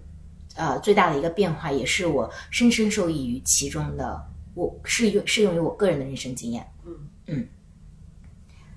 好，那我觉得我还在消化这个，就是可能在这一点上，我们又形成了一个很有意思的对照，就是你你在踏踏实实的一砖一瓦的去建造，而我还在到底建造什么这件事上 纠结不休。哎呀，真是太不人和人比，就是太不一样了。但是这我我我的理论就是，就是在我不知道我要建造什么之前，我就先玩儿。是的，是的，就就怎么我们讨论过嘛？我们三个其实。在这一点上，咱俩可能更像，就是要谋定而后动嘛。嗯，就你在谋嘛，我先定了，我先但是不冲突，因为你知道你要建造啥，你就对对对一砖一瓦的去去为之努力。我希望我有一天也能找到我那个房子的样子，这样我也可以像你一样去建造。嗯。我觉得今天聊，其实让我更清楚的看到了微微的困扰，因为就是今天你聊到的，比如关于政治的话题，嗯。包括呃你重庆的公众人物的若干个话题，其实都让我更真实的看到，因为平时我们不聊这一趴的话，就是你常态所处的世界上，就是你常态所处的日常，其实它的确是有些非常宏大的话题的，以及包括说你说你讲看到那个《Determined》这本书对于你的震荡，是因为我觉得说白了，我其实也比较好奇，因为我我日常面对的，除了我被嗯 Determined 的基因之外，我觉得我日常其实见到的都很多是非常具体的东西，具体的表达。其实这个就是 determine 的，就我天生就是对特抽象的事特感兴趣，我也不能去。否认这一点，就我一提起什么宏大叙事，我就特别特别的兴奋。但是这也并不是人生常态，大部分人都不这样。但是我就是这样，我需要去认识到自己就是这样的，所以我就是想搞宏大叙事。但宏大叙事这东西没那么好搞。你要说我去嗯建造一个具体的事物，比如说还想做一个嗯给女性带来最好感受的户外，这个还是很具体的，你可以知道你从哪儿建造。可是我这个叫宏大叙事，你说这咋整所以我的困境在这儿。对更通俗的跟大家讲，微比如说他想做的叫人类和平，但这真的 很难下手，就很难我找不。到载体。嗯，对，对，但这真的就是他的工作。对，就我喜欢高谈阔，不是我喜欢，我擅长高谈阔论。你让我说一个特具体的事儿，我也说不好，然后也可能很很容易搞砸。但高谈阔论我就两眼放光，这个就是 predetermined 的，我们大脑回路就是这样。可是我这个宏就高谈阔论这件事儿，怎么能踏踏实实变成一个具体的东西？呃我是这么看的，就是人类是需要上层建筑，也需要经济基础的。其实你的爱好以及你的工作本身就是上层建筑，它也是非常必须的一部分。只是你这个工作本身就是它确实比较难。嗯，呃，我是想有一个我属于我自己的，就不是还是我们要这个播客的初衷，就是不是被我们的社会角色定义，而是由我自己来定义。这上就写着我的名字，而不是写着我的机构的名字，哦，那就更难了，还得是宏大叙事，。因为就我我的我的一个观察是说，在当一个人就是他能我们能看到他天然的兴趣爱好，微微是这一卦，以及他的日常是这一卦，其实他让他就是我我其实就更好理解了你的呃困境，就是。其实你的兴趣和你的常态路径都是比较倾向于上层建筑的。嗯当你落在一个自己的个人交付的时候，就更难。就我对于这件事情，通过这两天的录制，其实有了更真实的，就是这个抽象走到具体的路对更长，对对我觉得链路更更更长，而且我我就是。嗯，对，anyways it's not about me，我只是说，嗯，就是我其实这一年最大的收获也是这个，就是我的我对自己的认识更清楚了。其实我以前没有把它总结成这么好，特别是在做重大决定的时候，我还是把它总结成一个呃，是不是要去升职，放弃我现在的生活。其实我后来再看回看这个问题，我觉得不，它不是，它只是一个表面的形式的问题，但是它深层的东西就是说我对于那样的一个东西是有追求的，只不过呢，现在我能达到的那条路。特别不理想，它不是我想走的那条路，但是为此我得凹一条，我我想去这儿，现在有这么一条路，似乎能去这儿，可是它又有好多问题，我不能走，那我自己凹一条路过去，那我咋过去？这这个是我自己，就我觉得能 define 我的问题是什么，已经很好了。今年我最大的进步就是这个。对，已经越来越清晰了。嗯，以及快要到最后一道题了，我在这儿给跟大家补充一个，我们曾经有一个听众啊，他也是我的一个好朋友。嗯那我们也是几乎每期节目他都听。他说他为什么放弃了非常多其他播客，现在变成了我们的忠实听众。在这里，我首先说，我并不是觉得其他播客不好，只是说每个播客的特色不一样。就今天听完这期，大家可能也会意识到，我们三个在日常生活里面都有跟播客完全不相关的命题和工作，尤其是呃，威和 Coco 他们的工作非常的具体，也非常的专业化，所以呢，我们的播客跟其他播客有一个最大的不同，就是我们所聊的这些都是我们的真实体验和生活的，嗯，另外一条。不能叫支线或副产品，它也非常重要，但它是生活的另一面。但因为有一些播客它是专门做这个领域，比如说他们是做心理领域的，做呃文学分分享领域的，做这个选题的，所以他们研究的是这个主题。但我们可能代表的是更加，嗯，就是更加可也许叫普通吧，就更加典型的一种人生，就是我们本身有一个人生的主线的工作，然后但同时我们因此会有职业上的困惑，会有我们因此通过多年的呃认知和积累的对世界的一些看法，所以就是呃我我也我也建议大家就是去选择播客的时候，你可以根据你的需求来选择。假设说你就我们的一个特色是。我们几个年纪相对还是比很多播客的 host 要年长一些，所以可能我们经历的事情会比较多。同时，我们有真实的呃工作和生活里的经验和教训以及困扰，所以大概是这么这样的一个情况。它很难归类，就是对它是一个个人成长和探索的一个播客。我我就是它不是那种垂直播客，可以很很容易归类。我们的播客有点不好归类。我就想让大家认识我们这个立体的每个人。嗯，对，就播客也是 Slide Open 本身很立体，我三个人也也非常立体。嗯嗯。那最后一道题非常有总结性和代表性，叫做能够总结你这一年的一句话是什么？我特别想听到你们的。Coco 又打开了他的日记本，这个 好学生的做派。就是我觉得这一年我的一句话叫“真实是一切的开始”，这句话是我从武志红老师那儿学来的，我特别的认同。他也说，一切美好的事物都是深度关系的产物。我觉得 “slightly open” 是我的爱情，是我们的很多友情都是。然后他也说，所谓深爱就是真实的你和真实的我的相遇。我觉得这句话我也特别特别喜欢，因为我觉得它不仅适用于我跟一棵松先生，也适用于我和你们两个。以及我发现闭环了哎，我以为这句话你是从 Coco 呃是从微南对，因为这是去年我的关键词。对，真实嘛，对，真实是我最不过没关系，就是就挺好啊，就就是互相影响。对，嗯就是去年我的关键词是真实。哦，我没有人回嗯，那你的？你要先说吗？呃都可以。嗯，我今年的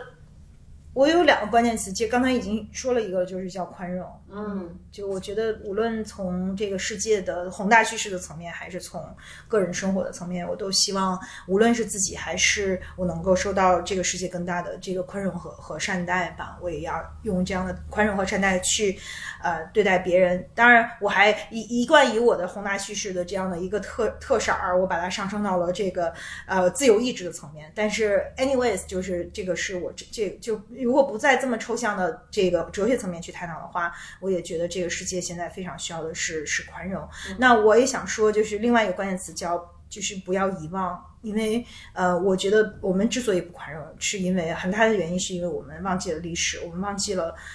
有的时候我们甚至忘记了自己是谁，我们忘记了去年在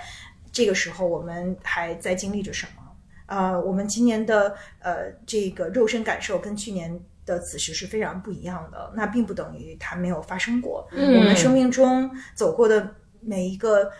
阶段和每一个时刻，每一个重要的，我们是这个宏大的这个嗯宇宙的一部分吧。然后我们是嗯我们自己的这个生活的一部分，但是其实我们很多人都经历了创伤，经历了呃亲人的离世，经历了病痛。呃，今年也有很多人失去了工作，嗯呃，很多人的这个就是。为了照顾老人和孩子，遇到了很多的挑战。这并不是一个，嗯，这个世界发生了这么多的战乱和各种各样的这个危机和问题，就是我们活在一个非常动荡的、充满不确定的这个时代。我觉得我们记住历史和可以更好的交付呃宽容的唯一的方式，就是不要遗忘。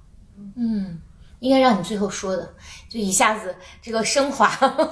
对，我的就还是我生日那天写的那八个字，叫做“晨钟暮鼓，重建城邦”。呃，对，这个好像就更加小我一些。我自己过去的十年，可能一直在奋进的创业，也是跟时代是同样脉搏的那样，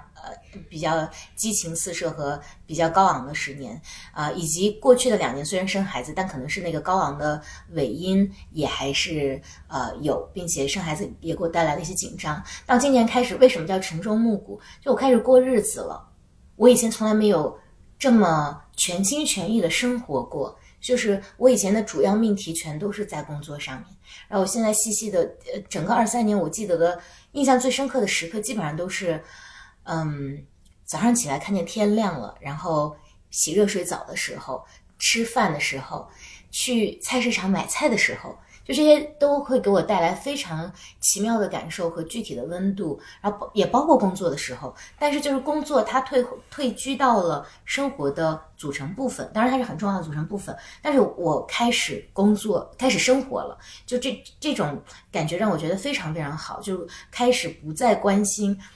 像。呃，雪豹一样伺机而动，关心外面的啊、资本市场怎么样？就现在硅谷最近发生的科技是是什么？就我以前十年都在关心这些事情，但现在就是晨钟暮鼓。重建城邦是指，呃，我我之前也写过，就是在中年人来人会迎来一个中年的文艺复兴，就是我开始抽离出来看我现在在什么样的一个人生阶段，看历史发生的事情对于我个人的对照，我应该去采取什么样的看法和姿态？那我应该做些什么事情？然后我在重建我自己的秩序，包括产后的具体的秩序、工作的秩序、未来的理想，就是这整个过程都让我有一种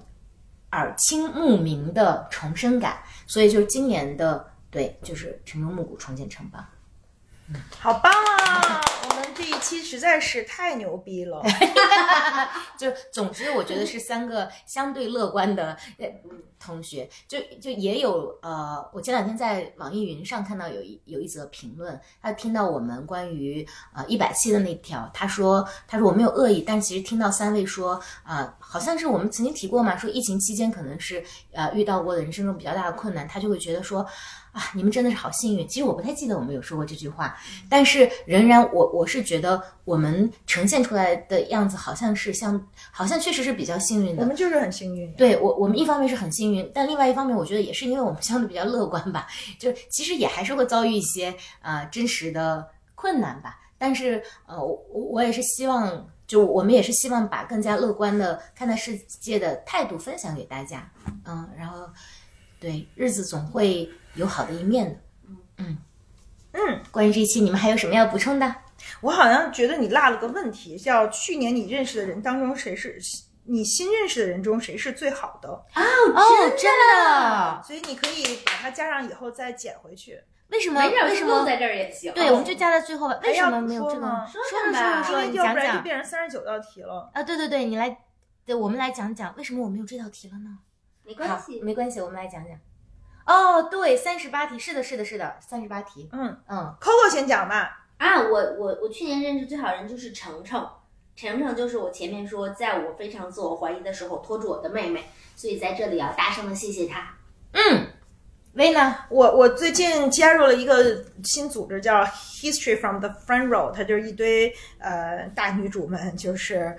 聊宏大叙事的。然后，呃，但是其实它它不是宏大叙事，它是一个就是大家都会对女性的呃平等问题特别关注的一些女生，然后也有不同大大部分人都有新闻背景嘛，就是还挺好玩的。就是我们会有一些很有意思的这样的聚会，包括呃，就是前几天我们跟那个 Yale 的一个特别著名的历史学家叫呃 Deborah Davis，她其实被呃认识到是她就是她是 divorce expert，她她研究了中国的这个离婚的和婚姻制度，但是他之前研研究老龄制度，但 anyways 就是他特别特别有意思，给我们讲了。很多故事，包括嗯，从六十年代他就来，呃，六十年末七十年代就开始来中国，一直到现在，他感受到的中国和和和经历的这个这个变化，然后嗯，反正对我来说就是特别特别的有启发。然后我觉得这个组织特别特别棒，就是嗯让嗯也也推荐，当时我们也会写 notes 的，推荐他写的一些书，就是关于中国的这个婚姻制度的变迁。然后他也跟我说，其实那个不要遗忘的这个部分是他告诉我的，就是说，因为他经历的太多，他也在嗯、呃中国，他就是因为他是社会学家嘛，所以他要做很多很多的田野调查。他一在无论是在农村，在呃就是那种被家暴的女性，在城中村，在很多地方，他都跟很多很多的人打了交道。包括他在研究婚姻的时候，他还去了好多婚礼，就是自己他说他那会儿在上海，就是每一个酒店每每个周末都有五个婚礼在同时发生，他就进去以后就跟各种人聊天，没有任何一个人怀疑他是不是这个 请来的嘉宾，哎，反正就是那种蹭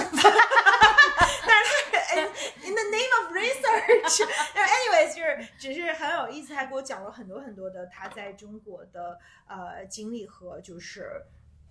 现在就是两国之间的一些误解吧，所以就很有意思。所以我今年可能最最有意思的这个认识的人就是这个小团体。哦。本来我这一题说没有，是因为新认识了一些很有趣的人，但是我总觉得说人家是最好的，我跟人家没有深入到那种呃程度。但是微讲的这个之后启发了我一个，就是去年哦，也跟这个题有关。呃，我在思考说我们呃新年到底要有一些什么规划的时候，我就问了一个呃这两年认识的一个好朋友叫米娅，可能大家在有一些、在 Holy Duck 的节目里面听到过她，然后我就问米娅，我说嗯这道题，我说你新年规划是什么？米娅说她看了之后。顿时说：“好讨厌哦，怎么会有人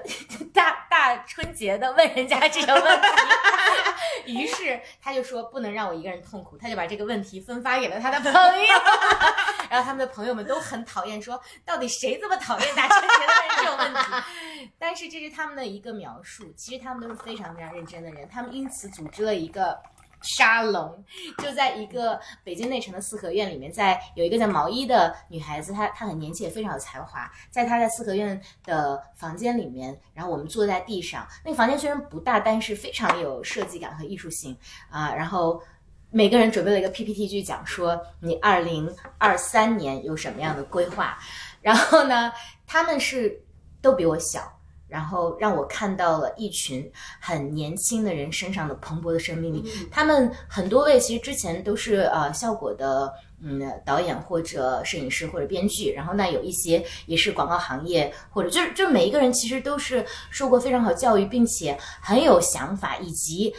看似戏谑说谁这么讨厌，但其实非常不服输，对自己有很强的学习动能的人，在他们身上我看到了年轻时候的我，但是更优秀版本的。于是呢，他们在接下来要在冬至那天，我们要组织一个复盘大会，然后这次还会有可能更多的人去参加进来，然后是他们这个组织。对我的帮助很大，让我觉得我在年轻人身上看到了很大的深受鼓舞，并且感受到了力量。棒！嗯，就哪天邀请米娅来聊，其实她真的很好玩。好呀，米娅听到了吗？我们在此对你发出了邀邀约对对对 我想在这儿加价私货说，如果此时听到人有人知道我这么喜欢呼兰，能够帮我邀请呼兰来做我的节目，会很开心。啊谢谢，我向宇宙呼唤。好，谢谢宇宙。宇宙说，Roger，好的，那我们就很开心的聊完了二零二三的四十个问题。那关于二零二四年有什么规划？也许我们还会有啊，好讨厌啊！回不完要规划，对，是什么人这么讨厌呢？是什么人这么讨厌？是我，老柴。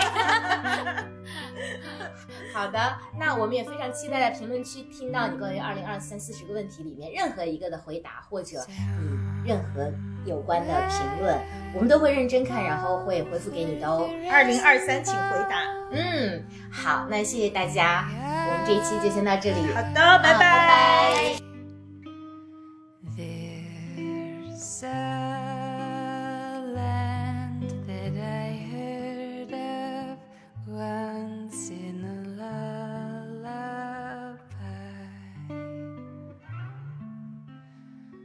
sound.